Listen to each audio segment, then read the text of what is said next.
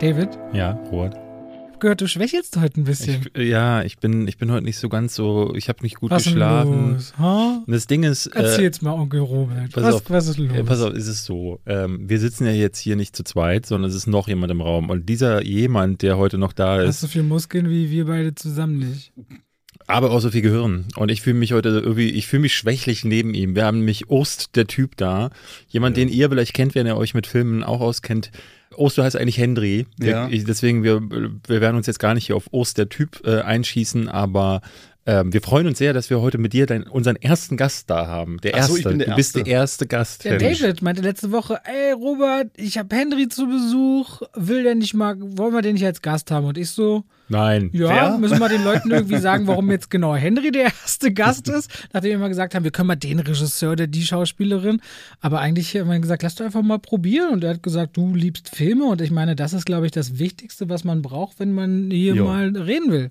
Wenn in, ihr, in der magischen Triangel heute. ihr kennt Henry vielleicht von Ost, der Typ. Ich habe es jetzt schon genannt. Das ist dein YouTube-Kanal, Genau, wo du, äh, du hast mittlerweile eine Masse aus Ah, eine Masse aus äh, bestimmt 8000 Abonnenten.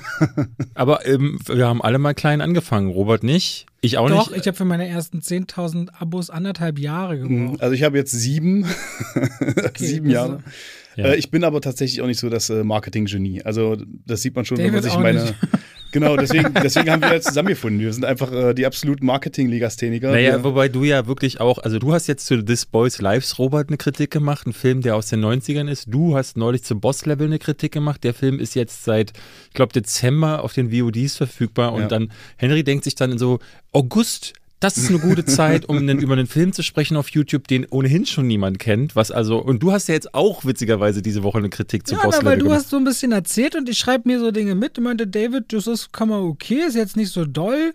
Äh, Für dich ist ja auch immer, ist ja, ist ja Frank Grillo so John Bernthal in schlecht, so ungefähr, habe ich das Gefühl. ja, schlecht nicht, aber in, in, in, äh, emotional limitiert. Und da dachte ich, komm, den gucke ich mal, weil an dem Tag hatte ich noch die Auswahl, ob ich äh, No Sudden Move schaue. Und dann war ich so, No Sudden Move, Boss Level. Dann hatte ich mir Bock auf Boss Level einfach an dem Tag. glaube ich, ja. Frank Willow sieht verdammt gut aus für über 50.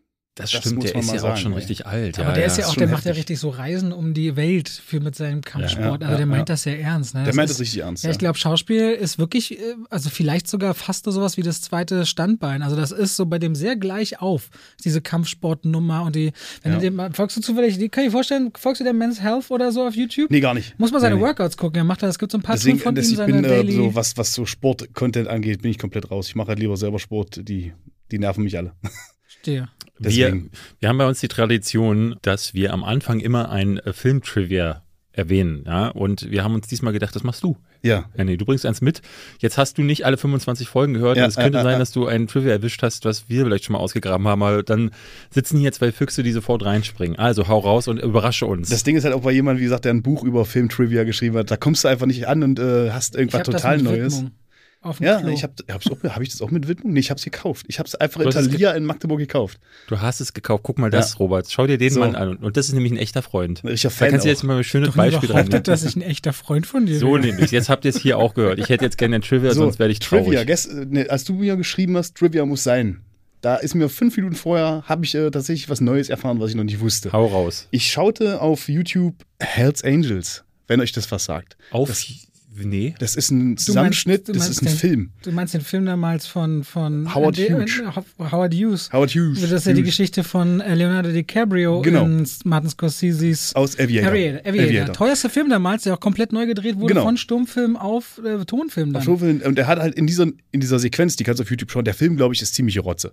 Äh, aber er hat halt für seine Luftkampfsequenz halt unendlich viel Doppeldecker Ranikat auf diese Doppeldecker-Kameras geschraubt, 30 Kameras, die mit einem Zeppelin gefilmt. Also was du da siehst on screen ist vielleicht die einzige wirklich aufgenommene Doppeldecker-Schlacht, die so ähnlich ist, wie sie im Ersten Weltkrieg tatsächlich stattgefunden hat. Also die haben das wirklich nachgestellt. Die haben das wirklich gefilmt und äh, dann eben auch mit die, die Schauspieler mit Backscreen-Projection quasi in die Sequenzen reingepackt, was sehr gut aussieht. Ja, deswegen sieht der Terminator 2 streckenweise auch immer noch so gut aus, weil dieses Backscreen-Projection einfach so geil aussieht. In diesem Kontext habe ich mir diesen, diesen Clip angeschaut und unter anderem auch diesen geilen Stunt, wie dieser Bomber abstürzt in diesem Film. Fakt ist, dass in diesem abstürzenden Bomber jemand drinne saß, der ihn hat abstürzen lassen und sich schwer verletzt hat. Weil die Was? könnten, die konnten den nicht einfach abstürzen lassen, die mussten den so trudeln lassen und das musste ein Mensch steuern. Also du musst dir diesen Clip mal angucken. Es ist unglaublich krass, was die da, was die da äh, abfeuern. Howard Hughes hat sich, glaube ich, selber auch verletzt. Hat auch sich beide Beine gebrochen. Als er selber geflogen ist, der, Ja. war, der, der ist so ein Enthusiast, der, der, der Flieger immer schneller und immer besser und die nieten immer weiter in die Maschine, hat sich ja später in äh, Transatlantic, äh, in Pan Am, glaube ich, Pan Am, ja. Und äh, hat er dann später auch diese, der hat ja so eine Manie bekommen, der hat ja total Angst vor Der Keimen war- gehabt, der hat war sich durch, ganz der Mann, ja. zurückgezogen. Hat er sich der dann nicht auch als Arzt und als äh, Pilot verkleidet und so Das ist getan? der gleiche Schauspieler Ja, in dem, Spielberg-Film. Auf jeden Fall. Also, jetzt kommt mein Trivia ist noch nicht Ja, da. so, das, kommt- war, das war noch gar nicht Nee, nee, der- das Ich war, dachte, der, was, das war der Einstieg, wie ich dann dazu kam. Also, um nochmal zusammenzufassen, äh, Wie- Doppeldeckerschlacht, es gibt eine Szene, wo ein Flieger davon wo, wo ein abstürzt. Bomber abstürzt und wo und das einer ein Pilot auch tatsächlich steuert. So, Okay. und wenn du das anguckst, denkst du dir, wie krank ist das denn? Und dann googelte ich Piloten Stuntman Mhm. und habe herausgefunden, dass Beate Use 1937 einen Pi- Stuntfrau war? Ja. Ja. 1937 einen Pilotenschein gemacht hat, im Zweiten Weltkrieg Flugzeuge, unter anderem eine Fokker Wolf und so weiter, also äh, tatsächlich äh, äh, Jagdflugzeuge, überführt hat nach Ungarn, zweimal in einem Luftkampf verwickelt war Was? und ist ja so, als wenn du hier Autos überführst und dann kommst du in Im so Prinzip eine das gleiche wie Autobahn, heute. Autobahnrennen aus Versehen. das gleiche wie heute, nur mit Flugzeugen quasi. Und ähm, sie war Hauptmann, sie wurde am Ende, wenn euch das was sagt, auf die Me 262 eingewiesen. Natürlich nicht. Ja, das ist ein Düsenjet, quasi einer der ersten Jagdflugzeuge mit Düsenantrieb. Und sie war die erste, wahrscheinlich die erste Stuntfrau der Welt, die Flugzeuge flog. Die, also die hat beim Die Film. hat äh, in, in dem Film, ich, der Film ist eigentlich egal, irgendein Propagandafilm oder mehrere, aber das stand zwei dann auf Wikipedia. Verdunkelung, der Feind hört mit. Da hat sie die, ähm, die äh, Pilotin, quasi die Schauspielerin gedoubelt und hat das Flugzeug geflogen. das wusste David hat was gelernt. Die Nee, Frau aber das ist, ist, das ist krass. eigentlich ein, das ist ein Movie-Trivia, äh, was, was man für den Kanal verwenden Eine könnte. starke, Die hat eine Biografie, wenn du dir durchliest, ist richtig krass. Also die, die könntest du genauso wie Aviator, könntest du Beate Use verfilmen. Ich habe nicht weitergelesen, wie es dann am Ende mit ihren Da- da Sexshops war und genau, so Da weiter. hättest du aber genau das Problem, dass die Studios nur diese Sexgeschichte greenlighten und nicht, Ja. nicht glauben würden, wie kriegen wir die Männer aus militärischem Hintergrund denn da rein. Das glaubt ja keiner. Habe ich, nie hab ich noch nie gehört. Also ich war wirklich schockiert. Also die hat wirklich, äh, wie hat Hauptmann ist sie gewesen und hat halt auch tatsächlich eben zwei Luftkämpfe. Sie hat, glaube ich, nicht gefeuert, sondern ist eher geflohen. Aber also wenn die auf die Me 262 eingewiesen wurde, ein experimentelles Flugzeug, als der letzten großen Kampfjets oder äh, Jagdflugzeuge, das die Luftwaffe gebaut hat, Ja. dann muss die schon was auf dem Kasten gehabt haben. Oder sie hatten einfach nicht genug Piloten, weil er tot waren. Kann natürlich auch sein. Die Frau hat äh. Kriegsbomben und Sexbomben gezündet. mein, mein, mein Opa war Kriegspilot. Kampfpilot übrigens. Okay. Dein Opa. Ja, mein Opa. Mein Opa war Bomberpilot. Meiner war eine NVA. Ach so. Dann Ist tagsüber MiG 17 oder 13 oder was auch immer die russische Maschine dann war, dann mit Trabi zurück nach Hause.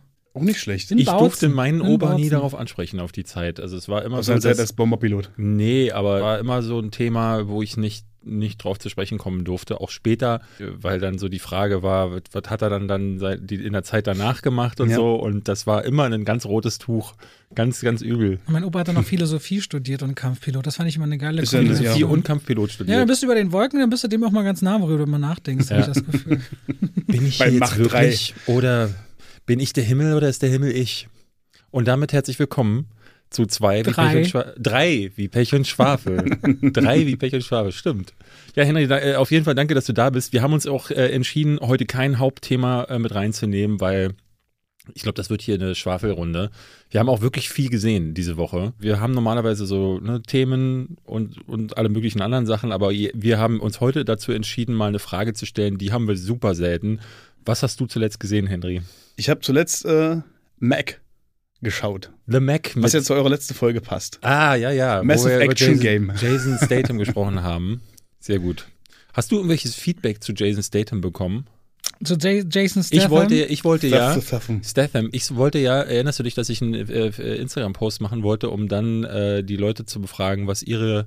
Irgendwas wollte ich doch machen, ich weiß es gar ja, nicht hast du anscheinend nicht gemacht, wenn du das so sagst. Nee, das Problem ist, ähm, ich habe mich völlig über, äh, über- überfordert jetzt quasi, weil auf dem Kanal kommt jetzt so viel Content, aber nebenbei mache ich ja noch äh, Firsts für Ubisoft, ich mache den Podcast hier und habe noch ein paar andere Sachen zu tun und ich komme gerade zu gar Der nichts. David druckt die Kohle. naja, ja, ja, naja. Komm, du weißt schon, du weißt schon, ja, also Mitteljahr. So Mitteljahr. Ja, deswegen, also nochmal Entschuldigung, das tut mir wirklich leid, dass ich das äh, nicht gemacht habe, aber ähm, hast du irgendwie Feedback zu Jason Statham? Nee, gar nicht. Also ich sehe witzigerweise, ich sage auch immer, ich bin auch immer so ein bisschen der Statistiker generell. Was, was Schönes mache ich zu David, wir haben eine stetig wachsende Zuhörerschaft. Man sieht das immer so nach einer Woche und so, wie viele, mhm. viele Hörer denn äh, gerade so immer dabei sind. Und nö, ich habe kein explizites Feedback bekommen, aber ich sehe, dass die Leute sich A, cool drauf stürzen und B, äh, super viel auch durchhören. Also wird schon dementsprechend gut sein, nehme ich mal an. Also ich habe zwei Kinofilme gesehen. Ähm, der eine ist The Green Knight, da reden wir jetzt gleich drüber. Der andere ist Old, da reden wir drüber. Jungle Cruise haben wir beide nicht, äh, haben wir beide verpasst. Der wäre eigentlich auch heute so das Embargo gefallen. Dann habe ich auf Netflix mich umgetrieben und habe die neue Masters of the Universe Serie von Kevin Smith geschaut. Ich habe da Blood Red Sky gesehen. Mhm. Mhm. Ich wollte den eigentlich auch noch schauen. Du hast den auch geguckt, oder? Blood Red Sky habe ich äh, leider auch gesehen, ja. Ich habe dafür auf Amazon eingesehen, den ihr beide nicht gesehen habt, nämlich Jolt mit äh, Kate Beckinsale, so ein John Wick-Verschnitt. Und ich glaube, wir beide haben dann noch The Movies That Made Us auf, auf Netflix. Gesehen. Ich habe so knappe Hälfte gesehen, aber ist gut. Können wir gleich drüber reden. Machen wir. Ich kenne bloß Staffel 1.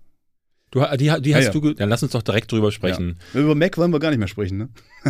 Äh, wollen wir über The Mac sprechen? Also gibt's, gerne, wir machen jetzt jeder dafür über den Film sprechen, den er zuletzt gesehen hat. sicherlich letzte Woche auch sehr, sehr, sehr, sehr ah, intensiv du hau mal raus, Mac was sind deine Gedanken? Nee, über Mac haben wir nicht viel Echt gesprochen. Nicht? Nee, wir, haben, wir haben, sind so ein bisschen durch die Karriere von ihm gegangen und The Mac spielt jetzt keine so extrem übergeordnete Rolle. Ja, wir redeten über den Erfolg in China, den er hatte. Ich mhm. meinte so, ich habe den, ich habe diesen Erfolg auch nicht kommen sehen, weil ich dachte halt, Riesenhaie Okay, wirklich. Also nach dem Sharknado, das, das Feld ja nun wirklich auch schon abgegrast hat, was da noch übrig war nach der Weiße Hai. Aber offenbar Riesenhaie, das äh, in Verbindung mit Jason Statham, das hat mehr als genug Leute. Es hat gezogen, auf jeden Fall. Wie fandst ja, du den? Ich fand den tatsächlich unterhaltsam. Äh, leider war der aber nicht so. Wir hatten ja auf dem Weg hierher darüber geredet. So, es gibt Trash-Filme, die einfach nur schlecht sind und die einen sauer machen, weil sie halt einfach schlecht sind. Und es gibt die, die so diesen unterhaltsamen, unterhaltsamen Faktor haben, weil einfach du kannst, kannst hinter die Kulissen gucken und du kannst die Filme ganz gut lesen. So, und mhm. du siehst halt einfach, wo die Fehler drin stecken und was das Problem des Films ist. So. Und das hat Mac leider bloß teilweise so. Er hat äh, streckenweise Phasen, wo du sagst, das könntest du direkt streichen und du hättest einen besseren Film. Ja. Und es gibt Phasen, die einfach einfach schon schön dumm unterhaltsam sind, wie diese, allein diese Unterwasserforschungsanlage, die drei Milliarden oder sieben Milliarden äh, Dollar kostet, damit sie Unterwasserröhren hinbauen können, die halt wissenschaft aus wissenschaftlicher Gesichtspunkte überhaupt keinen Sinn ergeben. So, was, was haben die davon, wenn die da unter Wasser durch Röhren gehen? Also, was erforschen die da, außer, außer blaues Nichts, so, weil sie aus dem Fenster gucken? Es macht halt gar keinen Sinn. Deswegen haben Forschungs-U-Boote meistens halt auch keine Fenster, weil du keine Daten haben kannst. So. Und ich fand es halt mega interessant, wie sie denn ähm, zwar diese 7 Milliarden Dollar teure Unterwasserforschungsanlage haben, aber wenn sie den Hai dann bekämpfen mit so einer 2 Meter Harpune ja, ja. an den Hai ranschwimmen müssen. das war einfach. Ich fand ja, die unterhaltsam. Um halt. Spannung aufzubauen. Ja. Ne? Also diese Drehbücher sind halt alle so zurechtgebogen, genau, dass irgendwie eine Situation entstehen kann, wo sie mit der Optik oder mit anderen Sachen herumspielen können. Du liest, du liest richtig raus, wann was passiert und wieso es passiert. Du kannst diese Drehbücher kannst du richtig durchschauen. Das war unterhaltsam an dem wir Film. haben heute mehrere Sachen, die, wo wir die Drehbücher durchschauen konnten, Auf jeden aber ich glaube, da kommen wir gleich zu. Ich der hat übrigens mindestens 130 Millionen Dollar gekostet, ne? das ist also, ja? hatte noch ein noch höheres Marketingbudget von 140 Millionen und hat 530 Millionen eingenommen. Ja, aber dann ist er ja gerade so break-even ja gewesen. Dann ist es ja nicht mal ein Ich glaube, Erfolg. wenn man sich bei eins bei super großen Tier-Monsterfilmen verlassen kann, ist, dass sie nochmal auf Blu-ray und DVD richtig knallen. Das ist auf also jeden da, Fall der du Markt. Du hast den doch auch gekauft. Also Natürlich. gerade alles, was so große Monster angeht, sowas wie Godzilla vs. Kong und so, wird auch spannend, sich immer noch mal den, Heim, den Heimkinomarkt anzugucken. Ja, dieses, ich glaube, dieses Genre hat eine so krasse Fanbase, die müssen im Kino noch nicht profitabel sein. Die haben noch so eine lange Auswertungskette. Ja, dann lass uns auch ja, was ich mir, Ich habe mir eine Frage gestellt bei dem Film. Es heißt, ein Darsteller, eine Figur, heißt auch Mac. Ich fand es sehr verwirrend, dass sie den ständig mit Mac rufen und der Film Mac heißt. Ich habe mir die ganze Zeit die Frage gestellt, haben die erst, als der Film fertig war, den Film, den Film Mac. Mac genannt. Und hieß ja vorher einfach bloß Megalodon oder. Es gibt ja tatsächlich so, also äh, wir kommen mal jetzt am besten dadurch auch äh, direkt rüber zu uh, The Movies That Made Us. Ja. Ähm, da reden sie nämlich in äh, über, äh, ich weiß nicht, das hast du nicht geguckt, ne? Sie reden über in der aktuellen Staffel über Zurück in die Zukunft, mhm. über Jurassic Park, über Pretty Woman und über äh, Forrest Gump. Und in der Pretty Woman Folge sagen sie, dass der Film bis kurz vor Release 3000 hieß oder 3000. Das okay. ist der Betrag, den Richard Gere ihr zahlt, damit sie eine Woche bei ihm bleibt. Ähm, damals waren das noch so richtige 90er-Jahre-Preise. Heute kriegst du für 3000 Euro gerade so eine Nacht. Ja, damals hast du eine Woche dafür bekommen ähm, von Julia Roberts. Und deswegen, und dann hat Jeffrey Katzenberg sich wohl, also der damalige Boss von äh, Disney, eingeschaltet und meinte, ich finde, der sollte Pretty Woman heißen. Und keiner hatte Bock auf den Namen. Weil ist so, oder? Ja, vielleicht wegen dem Song oder vielleicht, weil irgendwie, Gut, ja. meistens ist so, die Frau hat irgendwie gesagt, beim im Bad morgens beim Zähneputzen, Schatz, sag mal, dieser neue Film, da könnte Pretty Woman heißen. Und dann geben die das einmal so durch, wer weiß, äh, was es gewesen ist. So ist der Film Monster Truck ja auch entstanden. Ja, Mein, mein Kind hat gesagt, das wäre cool, so nach dem Motto. ja, Love and Monsters ja ähnlich, wobei der sollte doch vorher irgendwie anders heißen. Nee, nicht, nee, Monster Trucks. Kennst- Ja. ja. Den kenne ich ja. Ja. Aber Love and Monsters hatte auch so einen Titel, der ja auch Ach so. Wo auch jemand sagt, so, was kommt in unserem Film vor? Love and Monsters. Richtig gute Idee. ja, ähm, und Da gibt es aber richtig viele Filme, die einfach so Titel haben, wo du dich fragst, wie kommt denn das zustande? Und ganz oft sind es aber auch Legal-Probleme im Hintergrund, dass die Titel Das, nicht mehr greifbar sind, dass die in bestimmten Territorien vergeben sind. das war doch bei Zoomania. Das, Das, das, ist doch ganz oft, dass diese merkwürdigen deutschen, dann wieder anders englisch gedachten Titel äh, oft damit zu tun haben, dass es irgendwelche Mhm. Legal-Probleme, weil es in Norwegen schon Film XY gibt. Oder wir hatten ja auch schrecklich nette Familie, sollte ja früher Not the Cosbys heißen. Als Wie erstes, geil ist ne? das also als denn? Kontrast, ne? Sondern was ist das Ähm, dann ja, aber da, da war es kein Legal-Problem, aber bei Zoomania, weiß ich, glaube ich, war es so, dass in Europa gibt es, gab es wohl, nee, es sollte Zootopia heißen, glaube ich. Zootopia, genau. Zootopia. So Und hieß es doch aber auch So hieß es USA, im ne? Original. Und da es in Europa irgendwo einen Park namens Zootopia ja, gab, Ja, äh, haben sie es hier, hierzulande in Europa in Zoomania umgenannt. Da fällt mir gerade noch ein zu meinen Schauspielzeiten. Ich habe ja alles Mögliche damals gemacht. Kino und Fernsehen und Serien. Ich habe auch mal äh, so bei Tagesrollen in, in, in so Soaps reingeschaut. Also ich war zum Beispiel, habe so ein paar Folgen Anna und die Liebe gemacht. Kennt ihr noch das Ding mit Janet Biedermann? Mhm. ja, ja. Und was warst du da? Anna, so, ein- so ein Assi-Typ. So ein Assi-Typ. Von der einen bin ich irgendwie so der, den sie irgendwie rannimmt als Typen damit, den Eltern irgendwie ein schlechtes Bild vermitteln oder irgendwie ihn eifersüchtig machen. Ich Egal. Gab es da nicht Szenen sogar auf YouTube? Gibt es immer noch auf YouTube. Ja, ja, also ja, Robert das- Hofmann bei Anna und die Liebe. Das ist das, was Zumindest, hängen geblieben ist Ich will, auf, quasi, die- ich ja. will auf den Namen zurück, weil man ja Soaps immer so wie GZSZ und so abkürzt. Anna und die Liebe, also Ja. Audel. Audel, hier sollte mal ursprünglich alles nur aus Liebe heißen und hätte dann Anal geheißen in der Kurzform.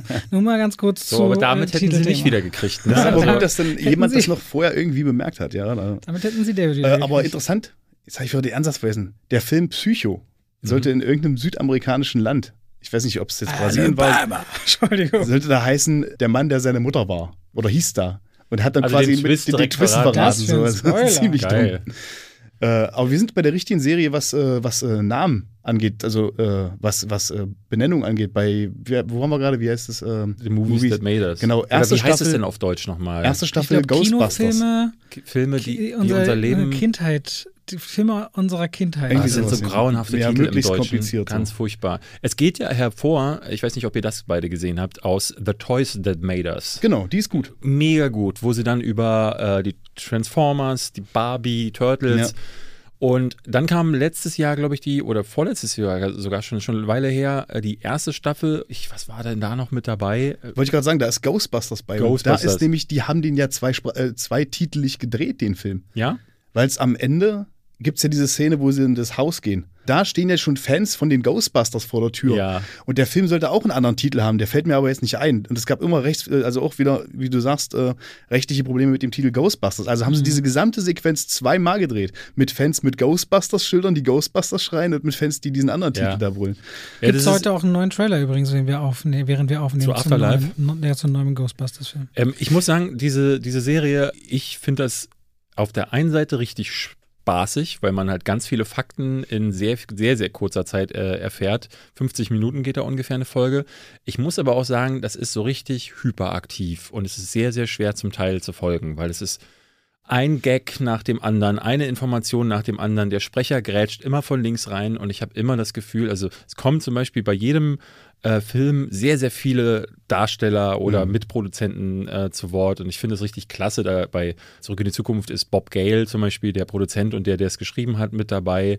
Gary Sinise bei äh, Forrest Gump und so. Und, aber keiner darf je mehr als einen Satz sagen. Das finde ich immer ganz, ganz schade bei dieser Serie. Und dadurch ist es halt wirklich so, puh, es ist wie in einer, in einer Stubenfliege Flie- Fliege zuzugucken, die mir gleichzeitig erklären möchte, wie äh, Pretty Woman gedreht wurde. Es ist halt nicht auf Arte-Niveau konzipiert, Nee, ist anders nee. gedacht. Das heißt übrigens im deutschen Filme, das waren unsere Kinojahre. ah, okay, furchtbar. Ja, also wirklich.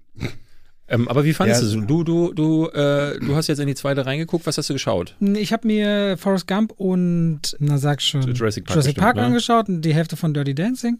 Dirty Dancing ist aber erste Staffel und gucke jetzt so nach und nach die Titel, auf die ich Lust habe. Was ich auf jeden Fall ganz schön finde, ja, es ist schnell, es ist ja Popcorn-mäßig, Mhm. aber ich glaube gerade eine Generation, ich merke das auf unserem YouTube-Kanal, auf meinem YouTube-Kanal, dass äh, zum Beispiel Interviews die Leute immer nicht interessiert haben und egal wie groß die Regisseure sind, ob wir mit Ridley Scott oder wem auch immer Interviews hatten, immer eine völlig uninteressante Sektion, auch wenn Patrice, ob egal Patrice oder ich die Interviews führen. Ich habe bei Leute- Giga damals verboten, dass äh, Interviews gemacht werden im Team, weil ich gesagt habe, keine Sau guckt das und die sagen eh zum Teil Und deswegen nichts. finde ich aber, dass dieses Format auf Netflix einigermaßen so dem Durchschnittszuschauer und Zuschauerin vielleicht ein bisschen schmackhaft macht, mal so ein bisschen hinter die Kulissen zu schauen. Und auf jeden Fall hat jede Folge es geschafft, dass ich Lust hatte, mir sofort den Film anzugucken. Das äh, rechne ich äh, schon mal hoch an. Und da sind auch Sachen dabei, die ich tatsächlich so nicht wusste. Und du merkst so diesen Bond, du merkst diese, diese, diesen Kraftakt und dieses familiäre und auch den Kampf. Man sagt ja auch ganz oft, am, am Set herrscht Diktatur. Das ist ja auch so ein Thema, was man immer wieder hat und keine Demokratie. Das, du merkst all das, wenn du dir diese Folgen anguckst. Und ich glaube, wenn jemand vom Filme machen keine Ahnung hat, sondern immer nur Filme guckt, sagt, ja, ja, ja, und dann mal realisiert, wie viele teilweise Jahrzehnte im Hintergrund da passiert und gemacht wird, dann ist das auf jeden Fall eine Bereicherung. Also ich mag dieses Format gerne und Ich- gucke das auch zu Ende. Ich weiß da vieles natürlich auch schon, weil ich äh, viele, also Forrest Gump hatte, ich habe ich ja zum Beispiel in meinem Trivia-Buch drin ähm, und habe dadurch einige Sachen gewusst, aber selbst da habe ich dann so vieles gar nicht auf dem Schirm gehabt. Also es wird recht klar, auch durch die Interviews mit den Produzenten, dass das gerade so fertig geworden ist. Also Robert Zemeckis stand, saß die ganze Zeit, äh, die, ähm, die Studiobossin äh, saß ihm in im Nacken, hat er Produzenten ans, äh, ans Set bekommen und am Ende mussten er und Tom Cruise Tom Hanks. äh, Tom Hanks von ihrem eigenen Gehalt äh, ein paar zwei, drei Millionen abgeben, damit Forrest Gump zu Ende gedreht werden konnte. Und das ist schon spannend, weil der Film guckt sich wie, äh, also der, weil der so selbstverständlich großartig ist. Und er guckt sich, als hätte da jemand das volle Vertrauen vom Studio gehabt und hätte die, die komplette Zeit und ein geiles Budget gehabt, weil der wahnsinnig viele Extras, wahnsinnig viele Sets und verschiedene äh, Zeitperioden Ja, der hat. wirkt, wirkt auf jeden Fall wie so ein Prestigeprojekt. Genau, aber die haben die ganze Zeit gegen die Produzenten Krass. kämpfen müssen und da dachte ich so, wow, das habe ich nicht gewusst und das finde ich sehr schön, dass du das durch diese Dinger mitbekommst. Da gibt es dann einige stärkere Folgen, es war in der ersten Staffel auch so, aber ich habe eigentlich alles gern gekocht, auch, auch Dirty Dancing, wo ich jetzt nicht unbedingt viel zu wissen musste. Wobei man sagen muss, dass Robert Zemeckis und, und Tom Hanks einen Teil ihrer Gage zurückgestellt haben. Das heißt, die kriegen die dann später ausgezahlt plus eine Beteiligung am Umsatz. Da Forrest Gump so gut lief, hat die dann nochmal 40 Millionen verdient. Ja, Insofern 40 Millionen. kann man halt machen, ne? Das Kann war man ein machen. Ja. Aber wenn wir schon bei Netflix sind, ihr beide habt ähm, ein wirklich, ein großartiges Filmchen gesehen. Ich habe ihn leider äh, nicht mehr geschafft zu schauen. Aber vielleicht, wenn ich euch so beiden zuhöre, will ich den auch gar nicht nachholen. Blood Red Sky, ein, ein Vampir-Ding. Genau, und was so ein bisschen, ich habe das in der Kritik gelesen, äh, und das wird uns bei Old später auch nochmal begegnen. Es wird relativ klar, auch durch den Trailer und die Marketingkampagne, okay, es geht um eine Vampirfrau auf einem Flugzeug, aber der Film macht eine Stunde so eine gefühlt ein Mysterium daraus Ja. Und tut so, als würde man als Schauspieler das gar nicht, äh, als Zuschauer nicht wissen, dass das irgendwann die Kehrtwende macht und dadurch fühlt man sich irgendwie relativ doof verkauft oder was sagt ihr? Ja, das ist das Problem an dem Film. Äh, erstmal, dass der Trailer dir den kompletten einzigen Twist, den der Film hat, verraten hat. Dann, dass er so ein Hehl draus macht. Dass er, wenn er dann Fahrt aufnimmt und dann endlich zu diesem Stirb langsam im Flugzeug wird, äh, was ja wirklich ein spritziger Also Film Passagier, Passagier äh, 57 Genau. Kennt ihr den? Ja, na klar. mit Wesley Snipes. Das Einzige, was halt noch fehlt, ist halt, dass Liam Neeson Sky Marshal ist. So. Äh, Ja, stimmt. Nee, ähm, der nimmt dann Fahrt auf und äh, dann passiert eben das, worauf du die ganze Zeit wartest, eben, dass jetzt mal das Schlachtfest da an Bord beginnt und man hofft dann auf so einen anderthalb Stunden Film, aber es ist ein zwei Stunden Film. Zwei Stunden. Zwei Stunden. äh, und diese zwei Stunden zieht er sich leider oder, oder entstehen leider durch unfassbar viele Rückblenden, die nochmal wie ein Prequel im Film funktionieren, die erklären, wie die Frau zum Vampir geworden ist, was halt völlig belanglos ist für den Film, weil es mich überhaupt nicht interessiert. Ich brauche einfach gar keine Origin-Story mal für irgendeinen Vampir. So, also äh, Ich wurde gebissen. Ah, ja, ah, oh, da- ah. darauf kommt, darauf läuft es hinaus. Sie Ah. wurde halt irgendwo gebissen. Aber schön, dass der Film eine halbe Stunde darauf noch versch- verschwendet. Dann funktioniert der, also der würde als, als, so, ein, als so ein schönes Trashfest funktionieren, wenn, ähm, Ich muss dir kurz reinfallen, weil ich gerade Robert sehe. Und Robert sitzt so da, wie ich immer da sitze, wenn wir bei Scheißfilmen sind und er immer noch so halbwegs was Positives sagt und ich aber da schon so wie so ein Kochtopf, merkt man schon. ja, warte, ich, ich bin ja so gespannt, sitzt der kann ja ich gleich los explodieren. deinen Text dazu noch nicht, äh, äh, dein Video dazu noch nicht gesehen. Ich fand halt, Ich fand das alles schwach. Ich fand die Schauspielerin, die jetzt den Vampir spielt, ich weiß gar nicht, wie sie heißt, Peri Baumeister. die macht einen guten Job, obwohl sie halt völlig drüber ist, aber das fand ich dann doch irgendwann okay, sei drüber, wenigstens das. Äh, ich fand ihr Design nicht schlecht, weil es so ein bisschen an Nosferatu angelegt war und äh, ist ja nun mal unser eigenes, unser eigener Impressionismus. Ja, also, dass ein deutscher Film dann eben das zitiert, ist ja auch völlig okay. Äh, die Gegenspieler sind halt einfach nur bloß Bösewichte, so. Die, die Ohne Passagiere Profil. und Geiseln sind halt einfach bloß Geiseln. Alle sind ständig im Panikmodus. Und so eiert der Film dann eben leider ohne gutes Pacing durch. Also ich, ich kann den leider nicht mal empfehlen, nach dem Motto Hören aus angucken. Der nimmt sich auf der einen Seite zu ernst, weißt du, und auf der anderen Seite ist er aber auch nicht, nicht er geht, haut nicht genug auf den Sack, so um. Äh, Also um es ist kein, weil das hatte ich irgendwie vorher gelesen, ähm, From Dusk Till Dawn auf dem Flugzeug. Null. Man, das Ding ist nur scheiße. Null. Also, Das ist, das ist, dieser Film ist, äh, äh, jeder, jeder, bis auf eine einzige Figur, die heißt Farid, ist nur am Overacten. Aber Und- absolut.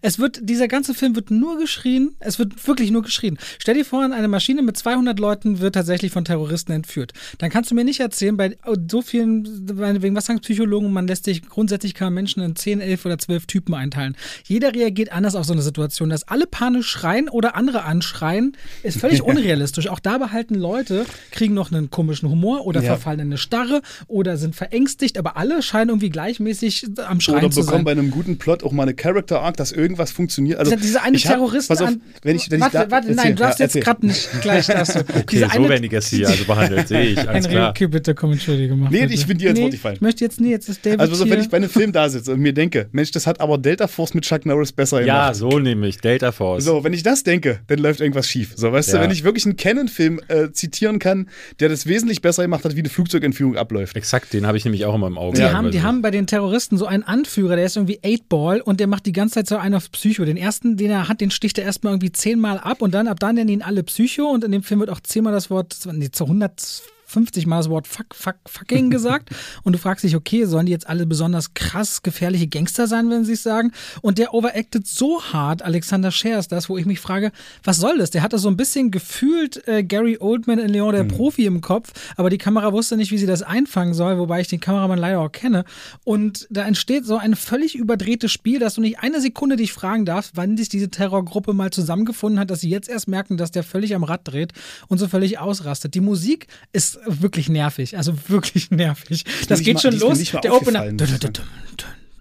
Als wäre das Platzhaltermucke, die sie nicht rausgenommen haben. Ungefähr so wirkt es. Die Musik ist ultra schlecht und an meiner eigenen Kritik sagen die Leute ganz oft, ja, aber ich fand den ganz toll, sehr unterhaltsam, 8 von 10. Dann gibt es andere Lager, die sagen, Robert, wirklich richtig grottenschlecht. Und ich finde, Red Blood Sky ist ein richtiges Beispiel dafür, dass der Anspruch der Leute an Streaming-Plattformen ein weitaus anderer ist, als wenn sie Geld und Zeit in die Hand nehmen und ins Kino gehen. Ja. Die Nummer im Kino, da würden sie Wut und Brand rausgehen und sagen, das, äh, jetzt gehe ich wieder eine Weile nicht ins Kino. Und auf Netflix haben sie akzeptiert, dass das sogenannte für mich Second-Screen-Filme sind. Die machen nebenbei was anderes. Mhm. Ja, oder sie werden halt konditioniert auf Bullshit. Das Oder- hast du ja, ja. neulich mal gesagt. Also Ja. wenn du, wenn du den Leuten ständig irgendeinen Scheiß runterwirkst, dann wird, ist das die normalisierte Mitte und alles, was nur ein bisschen drüber ist, und das hatten wir ja zum Beispiel bei Army of Dead, wo, die, wo die. Tage jetzt äh, Army of Thieves ich glaube, tatsächlich das ist der ein Trailer kam. Knackpunktfilm in meiner Entwicklung tatsächlich. Ja? Ich habe das Gefühl, wenn ich ein bisschen zurückdenke und Ja. so ein bisschen reinfühle, ich habe das Gefühl, das war wichtig. Aber ist egal. Wir, stimmt, da haben wir so ein bisschen drüber äh, äh, nicht in die Haare bekommen, aber ähm, Na, gar nicht mal du und ich. Ich habe auch noch so ein bisschen reflektiert. Es ist auch okay, eine Erwartungshaltung an einen Film anzupassen. Und ist auch egal, ich muss da eh noch drüber nachdenken. Aber ich habe das Gefühl, der, der war wichtig, der Film. Du wirst jetzt zu David Hein und ich werde zu Robert Hofmann. So sieht's jetzt Oh aus. nee, das ist, ich will dieses Leben nicht. Du willst dieses Leben nicht. Naja, gut. Ja, dann werd auf ich jeden zu, Fall, dann wird, äh, werd doch zu Henry. Werd zu Henry einfach. Ja, das ist sympathisch, muss ich so, mal so ein, sagen. So ein Zwischending. Ich bin ja so der ich finde, du machst einen sehr sympathischen Eindruck. Ja, ich bin ja auch Pädagoge, ich muss das ja machen. ne? Okay, also ihr sagt Red Blood, Red Sky, Red Blood. Wer hat den nochmal gedreht? Na, Peter Torwart hat Torwart, ja. 15 Jahre versucht, diesen Film zu machen. hätte Kein 15 Jahre lang mal in sein Drehbuch gucken sollen, was da vielleicht äh, nicht ganz Ja, ey, ey, George Miller hat auch 15 Jahre versucht, Fury Road zu machen, hat die Zeit aber genutzt, um Ja. den Film zu, ver äh, zu verbessern. Es gibt frühere äh, Konzeptzeichnungen, die, er hat viel angepasst nochmal und einen besseren Film daraus gemacht. Universal wollte den Film damals nicht greenlighten, Konstantin-Film auch nicht. Die haben damals Dennis Gansels ähm, Wir sind die Nacht Vorzug gegeben, war ein deutscher Film mit Hm, ist richtig Vampir-Hintergrund. Und dann haben sie auf verschiedenen Festivals und Filmmärkten den Film immer wieder gepitcht und gepitcht und selbst nicht dran geglaubt. Und dann kam halt Netflix um die Ecke. Äh, das ist wirklich schade, weil der Film ist einfach völlig unrund und ich bin's auch leid, weil das habe ich auch bei mir in den Kommentaren gelesen, für einen deutschen Film. Das habe ich vor fünf Jahren oder zehn Jahren auch noch Ja. gesagt. Dass die Deutschen Genrefilme machen sollen, das hätte man vor fünf oder zehn Jahren mal anfangen sollen. Dieser Satz für einen deutschen Film, der ist langsam vorbei. Wir Ja. leben in so einer globalisierten Welt und Deswegen, vor allem die also- Streaming-Plattformen. Du kannst dir aus Spanien, Polen, aus sonst was jede Woche einen neuen Film angucken. Für einen deutschen Film gibt's nicht mehr. Ja, zumal sie das eher immer sein wollen. Ich hatte das in meiner Kritik damals geschrieben, letztes Jahr, äh, Cortex hieß der, glaube ich, mit Moritz, ähm, Moritz bleibt trotz Mo- Regiedebüt. Genau, Moritz bleibt Mhm. treu, der unbedingt äh, sieben und wie sie alle sein, äh, heißen sein möchte. Äh, von der Optik, von der Atmosphäre, von der Gesamtstimmung, von der Tonalität. Und dann aber zu sagen, na ja, ist aber kein Hollywood-Kino. Ey, wenn du, wenn du in jeder Phase das sein möchtest, weil du es quasi durchkopierst und dann darf man dich damit aber nicht vergleichen, das gilt nicht. Da bist du, da, da muss man halt wirklich sagen, Ja, das tut- ist so dieses Baiten leid. in die eine Richtung und gleichzeitig dieses Schutzschild Ja. verwenden. Aber ich bin Genau, noch so klar. das ist eine ziemlich Ausrede. Das Aber ist dazu- wie, wie sich hinter Sarkasmus verstecken oder sowas. Dazu- ich meine, wir sind ja nicht Somalia. Wir haben schon ordentlich Geld, um Filme zu machen und die auch so aussehen zu lassen. Ghana, da kommen Oder die ganzen Ghana, Knaller ja. her. Stimmt. Darf man aber nicht vergessen, Nigeria zum Beispiel ist ein richtiges Big-Budget-Movie-Land Ja, geworden. Also auch Afrika. auch, ja. Äh, Nollywood. Hast du noch nie gehört? Nollywood? Nee. Noch nie Nollywood. Nollywood gehört? Nein, nein, heute, heute lerne ich ja ganz Hollywood, viele. Bollywood, Nollywood. Nollywood Ja. ist seit vielen Jahren ein großes Ding. Also Echt? Nigeria Das muss ich ist mir mal angucken. eine große, äh, ja, das könnte, also das glaube ich interessiert dich wirklich sehr. Nollywood.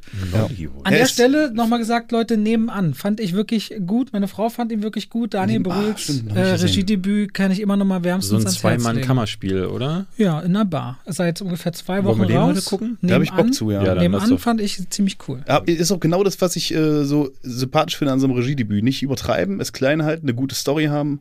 Ja, ich mag auf ja, sich vielleicht setzen, auf das, was man kann. Ich glaube schon allein die Voraussetzungen sind gut. ich streite mich da mal mit meiner Frau, die hasst ja Daniel Brühl bis aufs Blut. Und Das äh, ist quasi sein, ihre, ihre äh, Julia Roberts.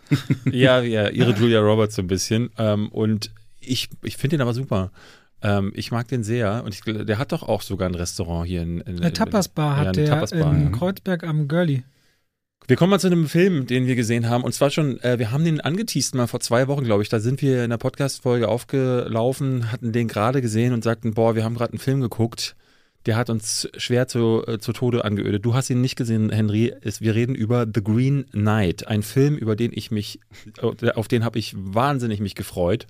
Der Trailer sah nämlich richtig gut aus und ich hatte so beim Trailer so Vibes bekommen. Ich dachte, boah, das ist endlich mal wieder erwachsene Fantasy geht um einen Ritter, der ja auf so einen Green Knight, also auf so einen grünen, so ein grünes Fabelwesen trifft und der, ne, da passieren dann Dinge und dann hat er ein Jahr Zeit, ähm, um seine Schuld einzulösen, die er bei diesem Ritter, bei diesem grünen Ritter dann hat. Und dann reist Okay. er durchs Land, durch so, so, eine mythisch, so ein mythisches England, spielt zur Zeit der Artus-Sage. Ich glaube, der König, um den es geht, der ist auch Art, König Artus und Er ist der Neffe vom König. Genau, der ist der Neffe vom König und er Okay. zieht dann los, um ähm, seine Schuld, die er vor einem Jahr bei diesem grünen äh, äh, Ritter ähm, bekommen hat, die um die einzulösen. Und ich dachte, ich bekomme jetzt hier sowas wie im besten Fall sowas wie Zeit der Wölfe von Neil Jordan, falls den von euch noch einer kennt. Äh, im, Im schlechtesten Fall sowas wie Pakt der Wölfe, falls das noch jemand kennt, den ich Pakt sehr gut Wölfe. fand aus Frankreich. Von Ga- ganz, oder? Äh, Christophe Gans, genau. Gans. Äh, Hat auch der- Silent Hill gemacht. Genau, hat das Silent Hill gemacht. Und den fand ich auch sehr gut.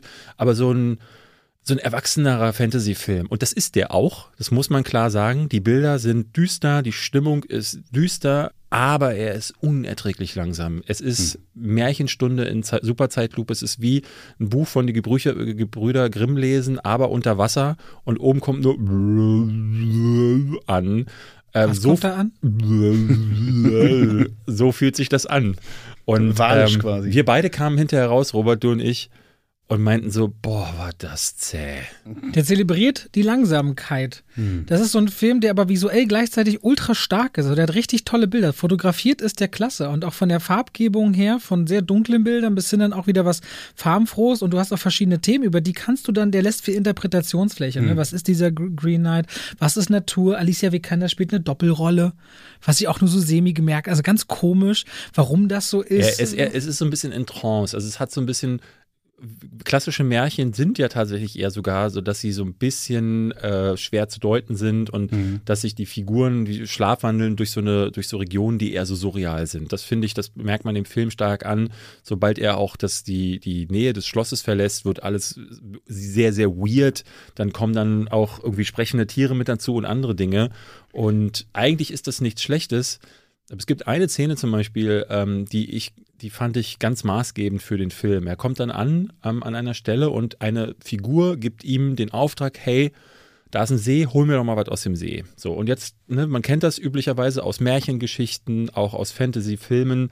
Das ist so der Moment, wo der Held zum Helden wird. Ja, mhm. wenn dann irgendwas passiert, wahrscheinlich eine Prüfung, ein Test der Willensstärke, ähm, oder aber es ist so eine Falle. Ja, dieses, diese Figur versucht ihn irgendwie in die Falle zu locken und er muss dann seine bis dahin angesammelten Fähigkeiten nutzen, um da rauszukommen. Und dann macht er folgendes: Er taucht ins Wasser, holt das von ihm verlangte Relikt, gibt es ab und reitet weiter. Und das passiert aber in Superzeitlupe. Also er taucht und er schwimmt dann da so und dann und du denkst so, okay, ja, also ja, bitte mhm. noch mehr. Und dann geht er aufs Pferd und dann reitet er so langsam und die Kamera dreht sich einmal um 360 Grad an einer Stelle auch ganz langsam. Und das ist irgendwie künstlerisch schon nicht, nicht unanspruchsvoll, aber es ist so zäh. Und ich ja, dachte so, meine Fresse, er nichts, es passiert gar mhm. nichts. Also er, es gibt keinen Test der Willensstärke. Es gibt nicht diesen Moment. Das kommt erst an einem Zeitpunkt so äh, äh Elemente hinzu, wo meine Aufmerksamkeitsspanne schon komplett überreizt war. Und auch Dinge wie die Filmmusik, die am Anfang denkst du noch so, oh, wenn er so mit Chören arbeitet mhm. und du merkst, das Ganze bekommt so ein großes mhm. Bild. Und haben wir den in einem, wir haben den in einem arthausigen Kino gesehen auf einer nicht großen Leinwand. Also der würde auch noch mal ein bisschen mehr davon leben, wenn du ein bisschen schön, schöneren Saal hast. Und am Anfang denkst du, spannend, cool. Und dann setzt er dieses Mittel, David Lowry, der hat unter anderem Ghost Story. Ghost Story gemacht, den ich sehr mochte. Hast du ihn eigentlich gemocht? Ghost? Ich habe ihn nicht gesehen. gesehen. Ich habe ich, ich hab immer gehört, berührt. dass der so eine wahnsinnige was, Geduldsprobe sein Ghost Story. Ghost Story ist mit dem aus ähm, Boston by the Sea. Wie heißt der hier? Nee, Manchester by the Sea. Manchester by the Sea. Casey Affleck. Casey Affleck stirbt Rooney und Mara. kommt als Gast, äh, als Gast, als, Gast. als, Geist, kommt als, als Geist zurück und kann aber seine Frau noch sehen, wie sie trauert und wie sie in das leere Haus zurückkehrt. Und Ach, der, doch, der, ich ihn auch schon sehen, ja. Aber der war nicht Geist. so langsam, fand ich. Der war, der hat einen. Ja, der hat mich, der hat mich auch sehr bewegt, so, ne? Aber ja. hat auch einen Gauner und Gentleman gemacht. Ich glaube, der letzte Robert Redford-Film, den fand ich jetzt wiederum nie so dolle. Auf jeden Fall, äh, diese Musik setzt er halt irgendwie 10, 15 Mal ein in The Green Knight und denkst dann hm. jedes Mal, okay, jetzt reicht's. Und es ist so, als wenn dir jemand sein Sticker-Album zeigen will und dann aber auch und dann bei dem Sticker war hm. das und du weißt, es hat noch so viel Seiten. Ja, so genau, wenn die so Eltern so die Urlaubsdias ja. zeigen. So. Und die erzählen immer so, da und zu jedem Dia kommt noch eine Geschichte, weißt du noch, und dann haben wir diese mhm. Schnitze an dem Strand, wo die Sonne und die, die große Welle und du, kannst du alles nicht nachvollziehen und hörst es dir an. Mhm. Und dieser Film erinnerte mich so ein bisschen an die schlechten Terrence Malik-Filme und auch mhm. die guten Terrence Malik-Filme sind schon langsam, finde ich. Ja, aber dann hast du wenigstens dieses prätentiöse äh, Voice-Over noch. Hier ist halt einfach auch kein Voice-Over. Ja, aber die Kritiken scheinen auseinanderzugehen. Also den ersten Spiegel, den ich so mitbekomme, gibt es auch Leute, die genau sich dort reinsetzen und sagen, mhm. was es auf jeden Fall ist, ist anderes Kino. Es ist eine eigene, einen eigenen Anspruch und A24 als Studio macht hab, das ja aber auch manchmal immer bei, solch, bei solchen Filmen die, das Gefühl, dass, dass viele Kritiker sich dann selber als sehr anspruchsvoll darstellen, weil sie Anspruch in einem Film erkennen. Das würde ich gar nicht sagen. Also ich habe so IndieWire eine Kritik gelesen, die haben dem fast die volle äh, Punktzahl gegeben und das macht voll Sinn, ne? weil, da, weil, weil es ist ein Film. Also sagst du, es ist bloß echt die Schmackssache quasi so. Das glaube ich. Also ich, also ich muss gestehen, wer mit, ich hatte auch unter meiner Kritik bei Letterbox Leute, die meinten so, ey, ist genau das, was ich will. Ich fand mhm. A Ghost Story super ich brauche es besonders langsam und wenn dich das abholt, dann. Ähm, ein Dreimänner, die über so einen Witz das lachen. Ich habe nur gelacht, weil ihr gelacht habt. So, ich bin einfach nicht primitiv. ja, aber Leute das haben dein, nicht so, okay, ne? Ich habe aber dein Gesicht gesehen, wie es in Primitivmodus gewechselt ist, als du verstanden hast, warum gelacht wird. Das, ja, das stimmt allerdings. Also Langsamkeit ist auch nicht mein Ding. Ich kann es nachvollziehen. Ich glaube, ich habe da auch keinen Spaß dran. Also, es geht es ist manchmal. maximal im Sci-Fi-Genre, wo ich Langsamkeit sehr schätze. Aber ja. Also zum Beispiel der letzte Terence Malik, äh, A Hidden Life, ich weiß gar nicht mehr, wie ein verborgenes Leben hieß er, glaube ich, hier. Ähm, hattest du den gesehen? Nee. Nee, du? Weiß ich nicht mehr. Äh. Ich weiß nur, dass ich nach Tree of Life, was immer schlimmer wurde von Film zu Film. Ja, naja, immer schlimmer. Ich fand To the Wonder noch ganz gut. Und ja, das war der danach direkt, ne? Genau, dann kam Song to Song. Tree of Life war Peak, fand ich, und dann. Ich bin ja nicht der größte Tree of Life-Fan, muss ich sagen. So, also äh, spätestens, wenn der dann am Ende ab, Fan. abdriftet. Doch, ich glaube, du bist von Terminator.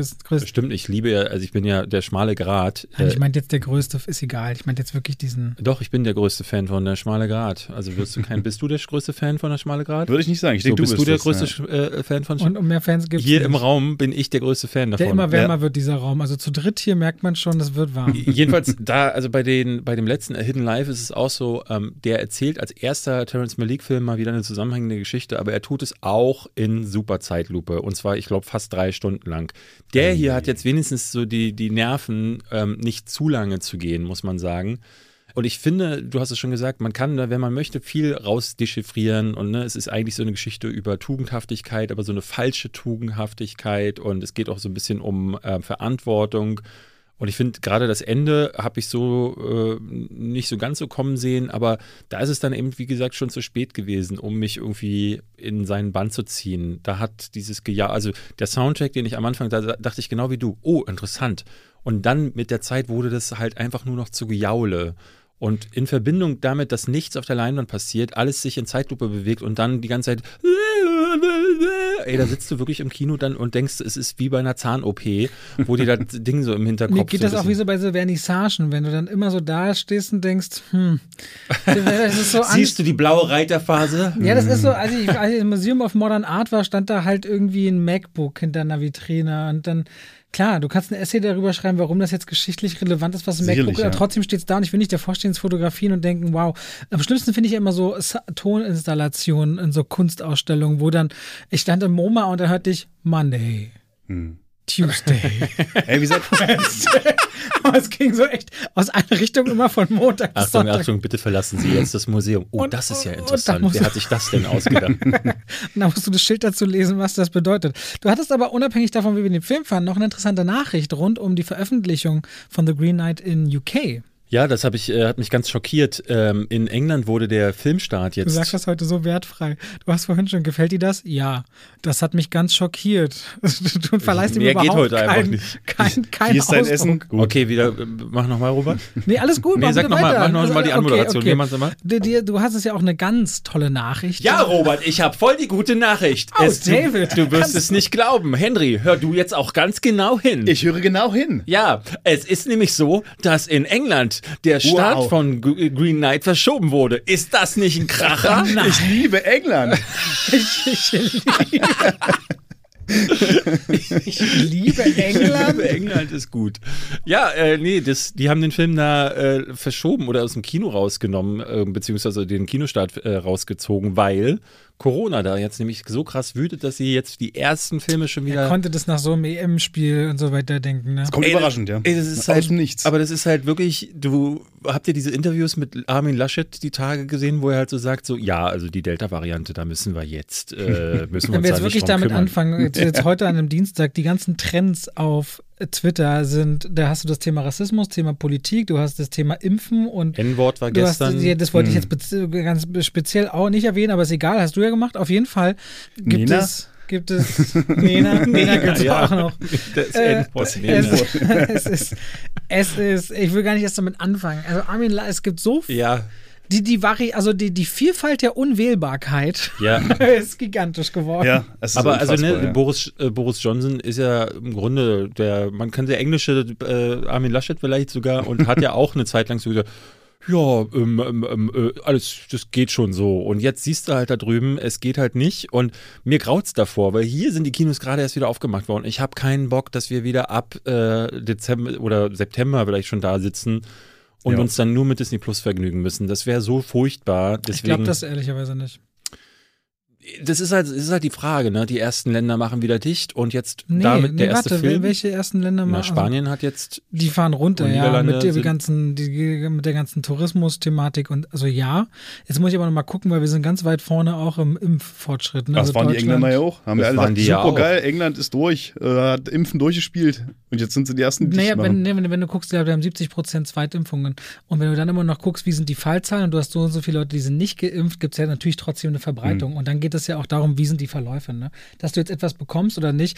Es wird ja, es wird dann, Leute, wir schweifen von den Themen Ja. ab. Aber grundsätzlich stellt sich irgendwann die Frage, wie verläuft es bei Leuten, die dann wirklich voll geimpft sind? Und ist das dann irgendwann äh, noch, ist, ist dann diese Gefahr noch gegeben oder nicht? Aber kannst du erklären, warum Vielleicht du nehmen sie- glaubst, Mhm, ja? Nehmen nur die Filme raus, die über drei Stunden gehen, weil dann die äh, Inkubationszeit länger dauert. Du bist länger im Kontakt mit deinen Nachbarn. ja, aber der geht nicht drei Stunden. Was kann ich erklären? Achso, ich dachte, das war, ich dachte, das war der drei Stunden. Äh, Nee, nee, der Terrence. Drei-Stunden-Film war. Nee, das war der nicht. Äh, Wie lange ging Green Knight? Ich habe keine Ahnung. 130 Minuten.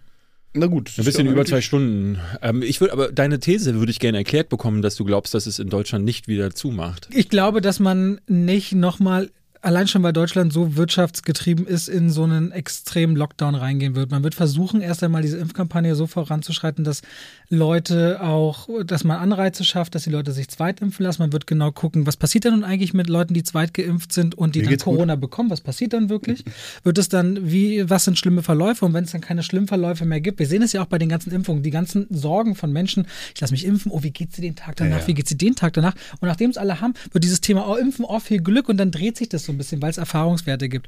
Und wenn Corona vielleicht, vielleicht irgendwann an den Punkt kommt, dass nicht mehr dieses, dieses, dieses Damoklesschwert, dieses Tödliche so Hm. mitschwingt, weil du siehst ja trotzdem bei den Erkrankungen, bei den über 70-Jährigen und so weiter, dass die Hospitalisierung weiter runtergeht. Genau, es und ist ja dass die- der dass noch- einzige Faktor, der wichtig Und dass ist. viele von denen, die sich jetzt anstecken, jünger sind und ihre Zweitimpfung noch gar nicht haben. Wenn wir an einem Punkt sind, wo wir eine große äh, vollgeimpfte Zahl haben und dann gucken, wie sind die Verläufe, wird sich zeigen, ist Corona dann eine Krankheit, mit der wir sowieso leben müssen, aber rutscht die dann sowas wie in eine Grippestatistik rein, die gefährlich ist. Man muss eine regelmäßige Impfung aufrechterhalten.